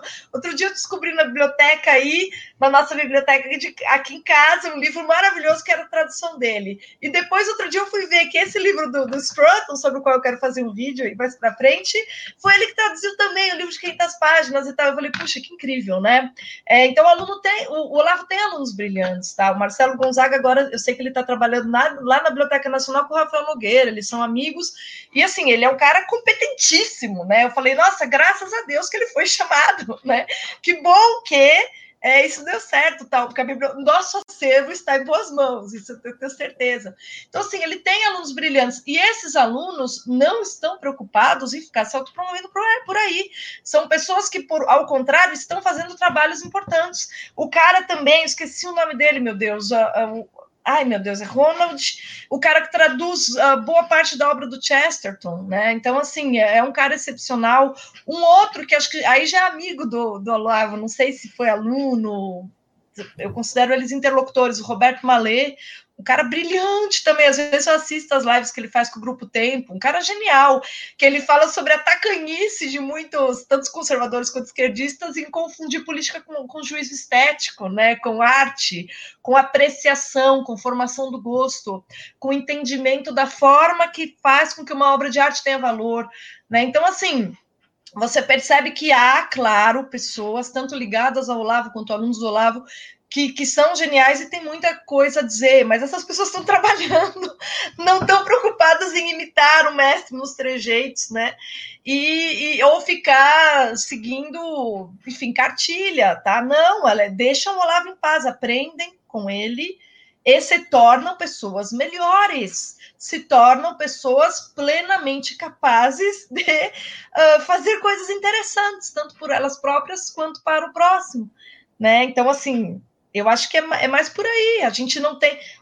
Eu acho que as pessoas exigem demais do Olavo, tá? Exigem demais. Tudo tem que ver o que, que ele vai falar para sair repetindo. Pelo amor de Deus, pelo amor de Deus. Uh, vamos ler, vamos ler a obra dele. Uh, vamos entender o ser humano genial que ele foi, né? Vamos recusar uh, todo tipo de, de, de desqualificação gratuita é, desprezando mesmo as pessoas que falam dele sem saber, né? Eu acho que é nas atitudes a gente consegue valorizar mais o legado dele do que nessa uso dele como escada. Que isso eu vejo o, o tempo todo, o tempo todo. Ô, Bruna, mas de maneira geral, mesmo aquele que não quer seguir uma vida intelectual, a leitura é fundamental, né? O Caspar está comentando aqui que ele vem comprando muitos livros, está tentando ler por temas, por autores. E isso é fundamental para qualquer um, né? Literatura, teatro, acompanhado de bom cinema e uma. É que é difícil eu falar, porque eu sou uma pessoa que eu aprecio todas as artes, né? Eu gosto de pintura, eu gosto de escultura, eu gosto de música, música mesmo, de orquestra e tal. Então, assim, tudo isso, quando você tem uma profunda imersão no mundo das artes, a literatura Uh, uma alimenta a outra, uma alimenta o interesse da outra, e tudo isso vai fazendo o quê? Expandindo sua imaginação. E quanto mais você tem imaginação, mais capacidade de compreensão uh, você tem para entender a realidade, né? Então, assim, o que acontece? Uma. Uh, hábitos de leitura, por que, que são bons para uma pessoa? Eu vou elencar algumas razões. Primeiro, você vai aprender a escrever e aprender a se comunicar, tá? O que faz com que você seja uma pessoa capaz de escrever? Escrever assim, um e-mail para o amigo. Escrever um documento no seu trabalho. Você vai se tornar mais competente. Como que você aprende isso? Lendo. Lendo os brilhantes autores do português, sobretudo. Tá? Então, é uma, a, você só vai ter habilidade da escrita se você praticar, tiver o hábito da leitura. Então, por isso que para toda pessoa, independente de ter uma vida intelectual ou não, isso é, isso é importante. Segundo, para expandir o seu imaginário, para não ser um idiota, como a gente estava falando no começo do vídeo, contestado do Felipe Neto. É, se você assistir Rede Globo o dia inteiro, ou só TV ou só série, ah, o que, que você vai ter na sua cabeça? Um mundo muito pequeno.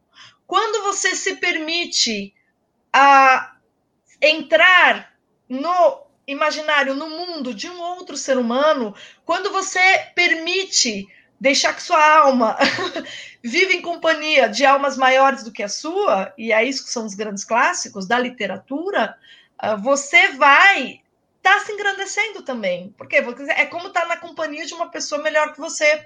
Então, assim, cultivar hábitos de leituras, eu diria, quais são os livros que todas as pessoas uh, deve, podem ler para ter uma vida melhor, uma vida mais prazerosa e ter uma interpretação da realidade mais apurada. Os clássicos da literatura, as tragédias gregas, o Dom Quixote. Eu digo, ah, por onde eu começo? Pelos clássicos. Não perca tempo. Não leia panfletagem, leia os clássicos. Ai, mas eu quero ler os autores conservadores. Olha, se você for lá ler o, o Oakeshott ou o Roger Scruton sem, sem ter educação literária, desculpa, você não vai aproveitar. O Oakeshott, sobretudo, que é, bom, o, o Roger Scruton também, mas o Oakeshott é um cara que, se você não conhece bem, ah, se você nunca leu o Don Quixote, você não vai entender, você não vai entender nada do que ele fala do personagem do racionalista. Se você não sabe quem foi o Galileu, você não vai entender nada do que ele fala, que é quem é o personagem racionalista. Tá? Então, assim, leia os clássicos. E aí, os clássicos, tem desde os gregos, passando pela Idade Média. Por exemplo, um livro que não é todo mundo que cita, que é um clássico, As Confissões do Santo Agostinho.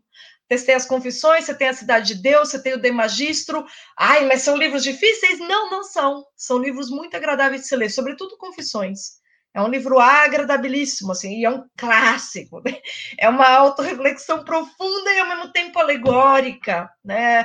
Mas você não precisa. Outra coisa, quando você lê os clássicos, ah, você tem ali infinitas camadas, você pode compreender até o infinito aquele mesmo livro, dependendo ah, do tamanho, digamos assim, da sua imaginação, do quanto ela está expandida, você vai ter um aproveitamento, mas se você não tem nada, se você é uma pessoa com pouca cultura geral, você já vai ter um aproveitamento. Entende? Eu comecei a ler clássico, eu era uma criança mesmo, uma criança não sabia absolutamente nada. Tem livros que eu li de novo que eu falei, nossa, acho que eu não tinha entendido. Eu fui lá para ler de novo. Né, mas não importa, você já está tendo um aproveitamento. Você pega 10%, depois 20%, depois 30%, depois 40%, e assim a sua vida vai ficar melhor. Tá? Ah, você vai até a sua capacidade de distinguir o que é bom e o que é ruim, pessoa medíocre de pessoa realmente valorosa vai aumentar. Você vai realmente polir sua alma, né? Você vai ser uma pessoa mais capaz. E aí eu diria, clássicos, os grandes clássicos da literatura, tá tudo ali.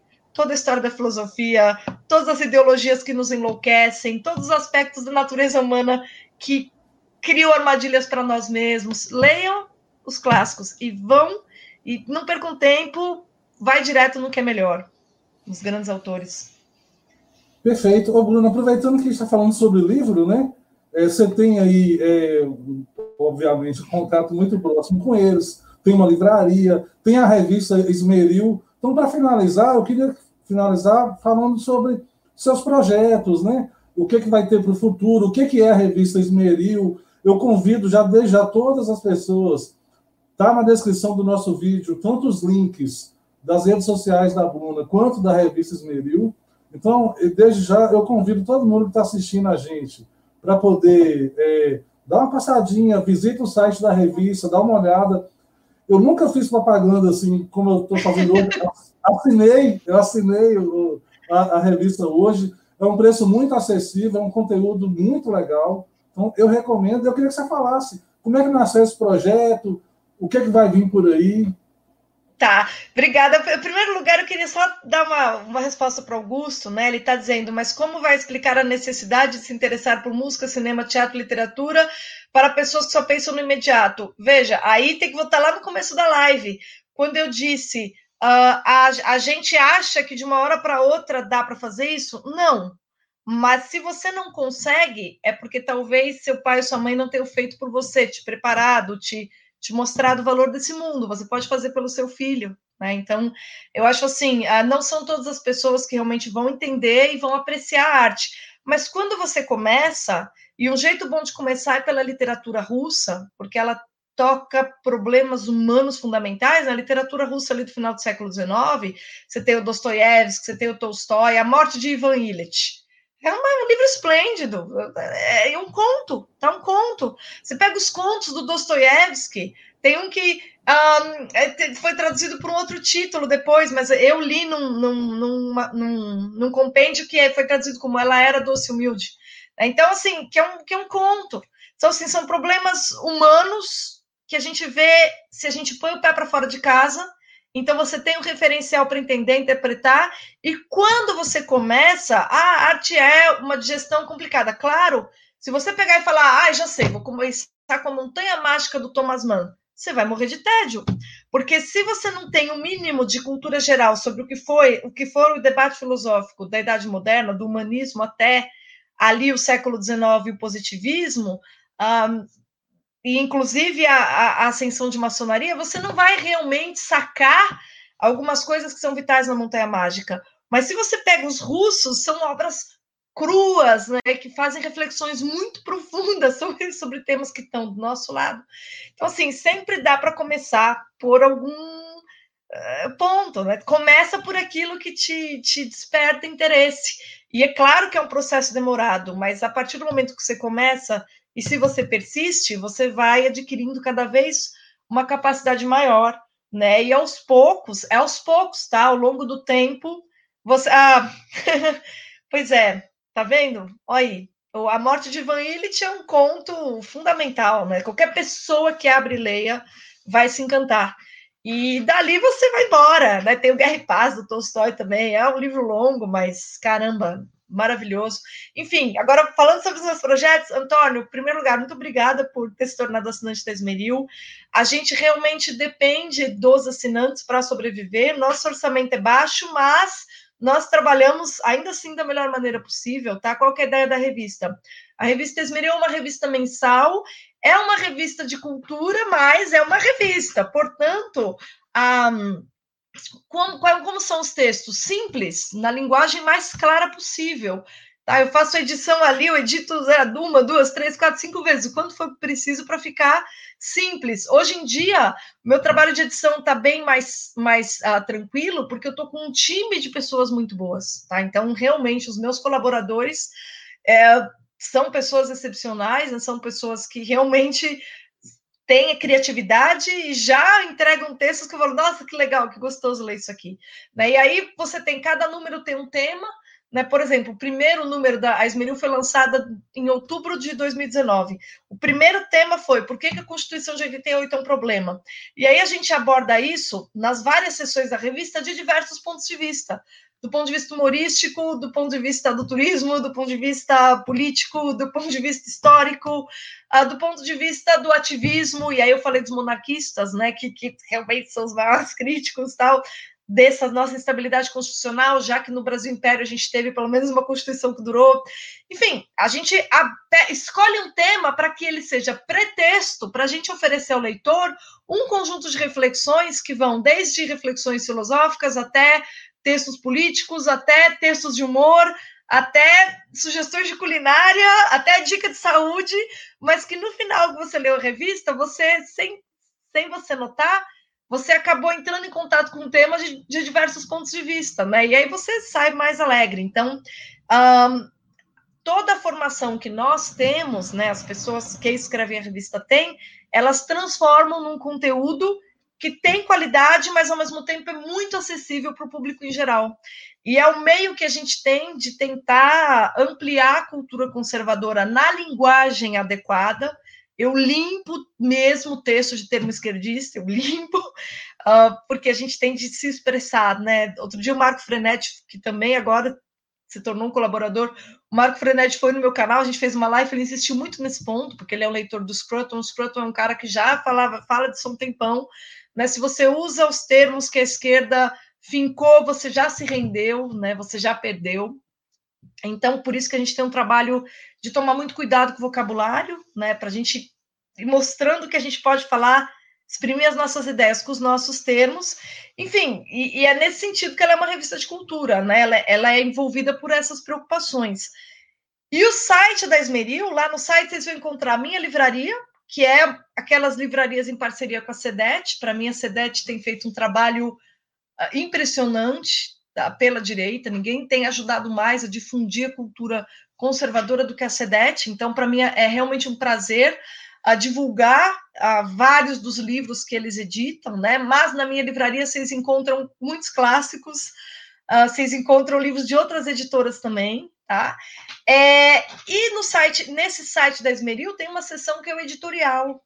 O editorial é uma sessão aberta, que não, você não precisa assinar, você não precisa ser um assinante para ter acesso ao conteúdo.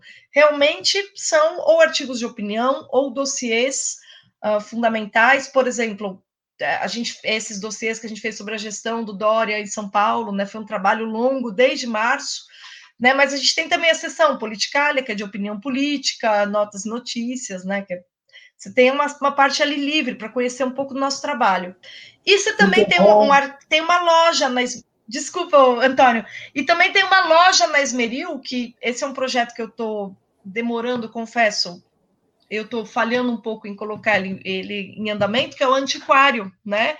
A gente investiu em uma série de obras raras e a gente está pondo ali para vender. Então, se você é um colecionador de obras raras, visite a nossa loja e veja o que tem por lá, tá? Porque eu tenho formação de restauradora de livro. Eu fiz, né, durante um tempo, ó, sei fazer encadernação e, e restauro de livro, e eu adoro o livro antigo. então eu fiz essa loja do antiquário, mas assim, tem um monte de livro para pôr lá. Tem, por exemplo, uma coleção do Don Quixote em seis volumes, com todas as gravuras do Doré, dos anos da José Olímpia Editora, uma edição maravilhosa, num papel de primeira, que eu ainda não anunciei na loja. Então tem muito mais coisa do antiquário por vir. Se você é um amante de livros antigos, fique ligado no site da Esmeril. E é isso, a Esmeril é o meu projeto principal, né? Eu também tenho o meu curso de filosofia, chama Estudo do Texto Filosófico, toda sexta-feira, sete e meia da noite. Eu me encontro com meus alunos, entre sete e meia e nove, nove e meia, a gente conversa sobre uma, um clássico especial que foi selecionado para ser lido.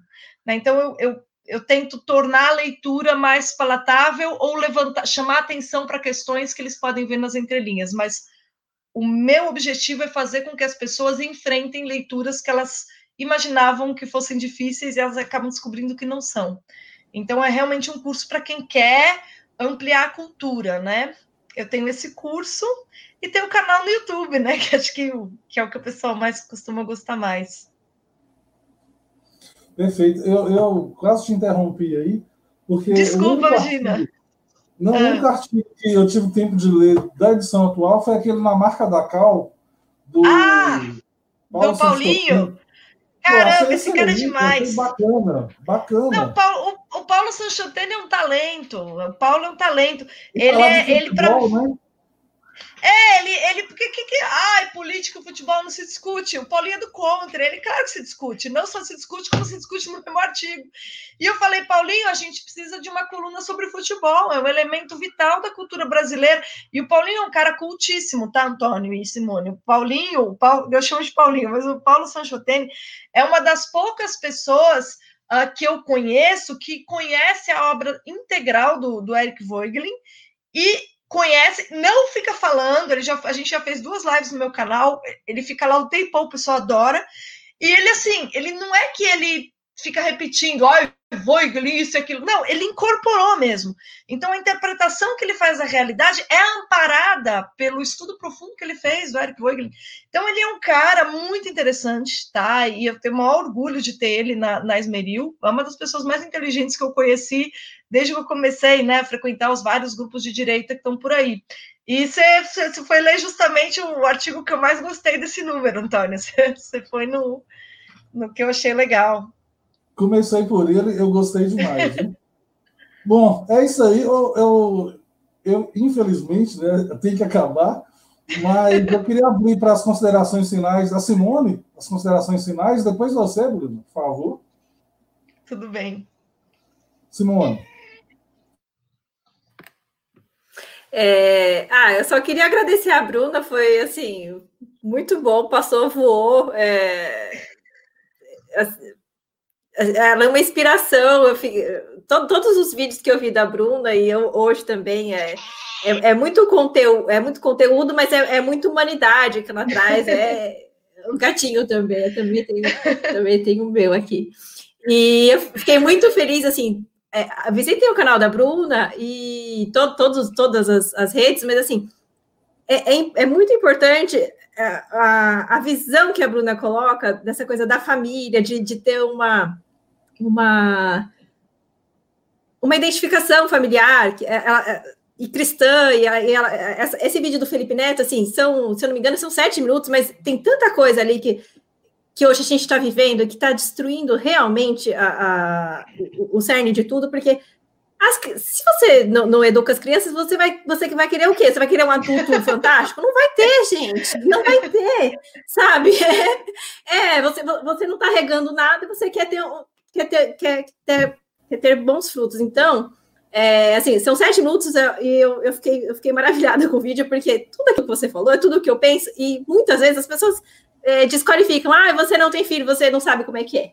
Ah, você não tem filho, você não sabe. Então, assim, aí é, no começo da. A gente estava fora, ela, ela, ela, ela, mostrou que ela está grávida, assim, é muito, é muito legal saber que você está trazendo mais uma criança ao mundo, você que você educa tão bem, que dá para perceber que você tem essa essa preocupação de formar um ser humano, né? Porque é muito importante, é muito difícil as pessoas terem essa noção do que é ter filho, né? É, as pessoas acham que é ter filho e coloca aí no mundo, vamos lá, é, coloca num bom colégio, aí lá no colégio ele vai, vai, vai ficar lá uma boa parte do tempo, e que seja, né?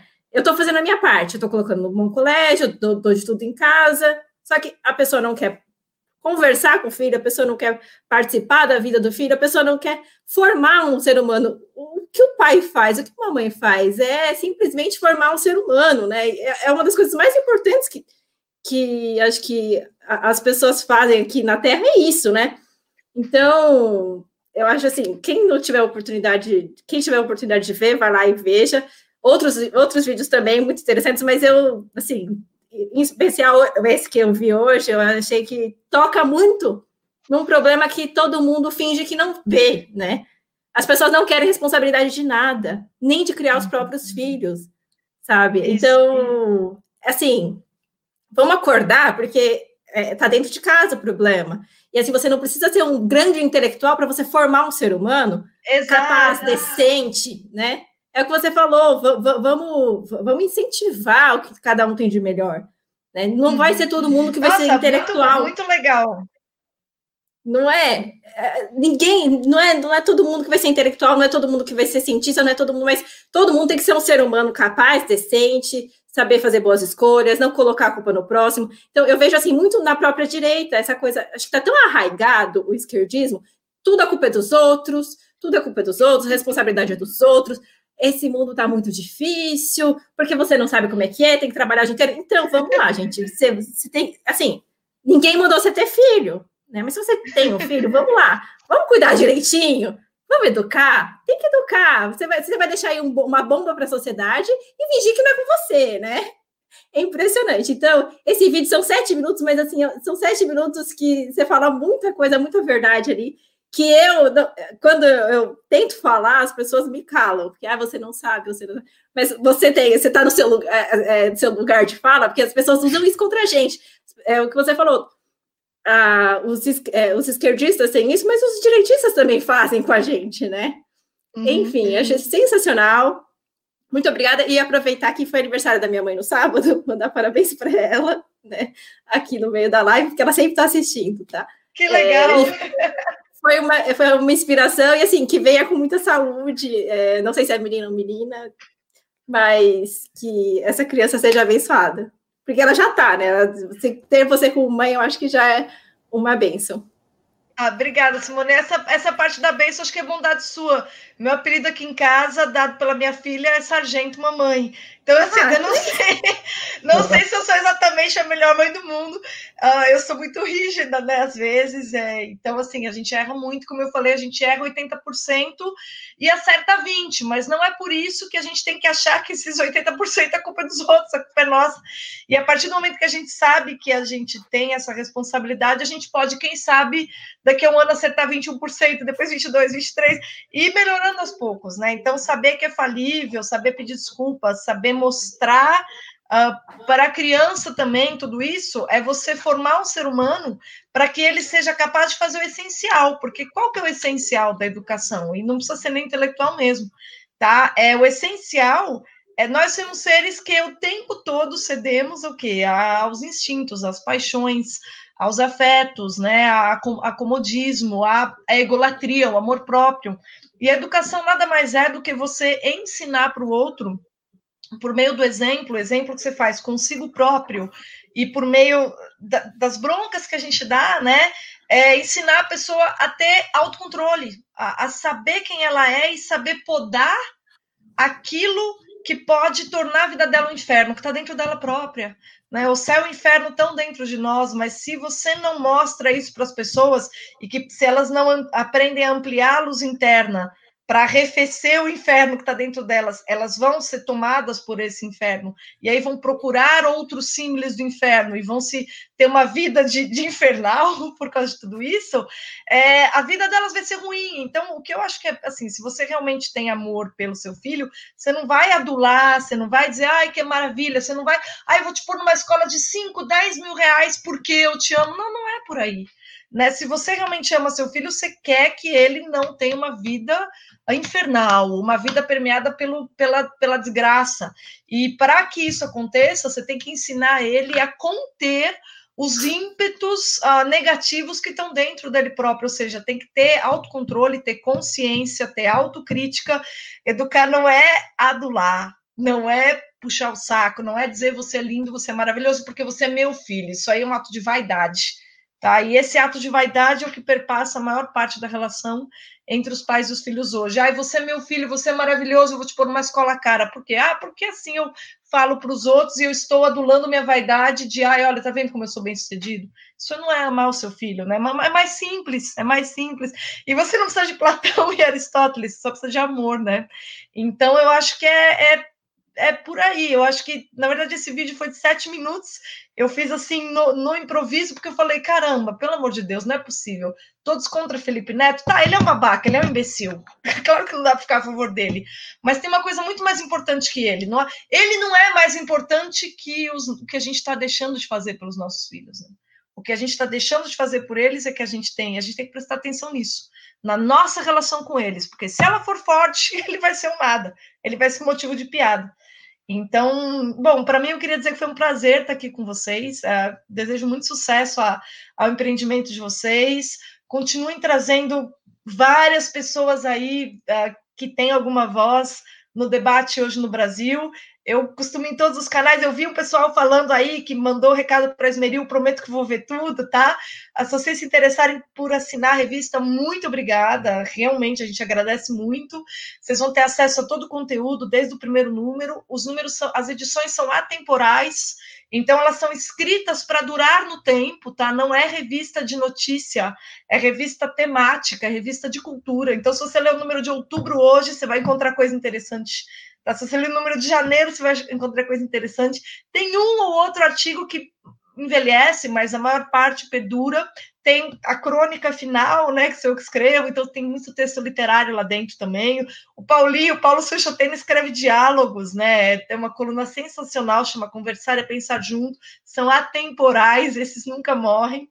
Então, muito obrigada pelo convite, muito obrigada pela conversa. Para mim foi um prazer imenso.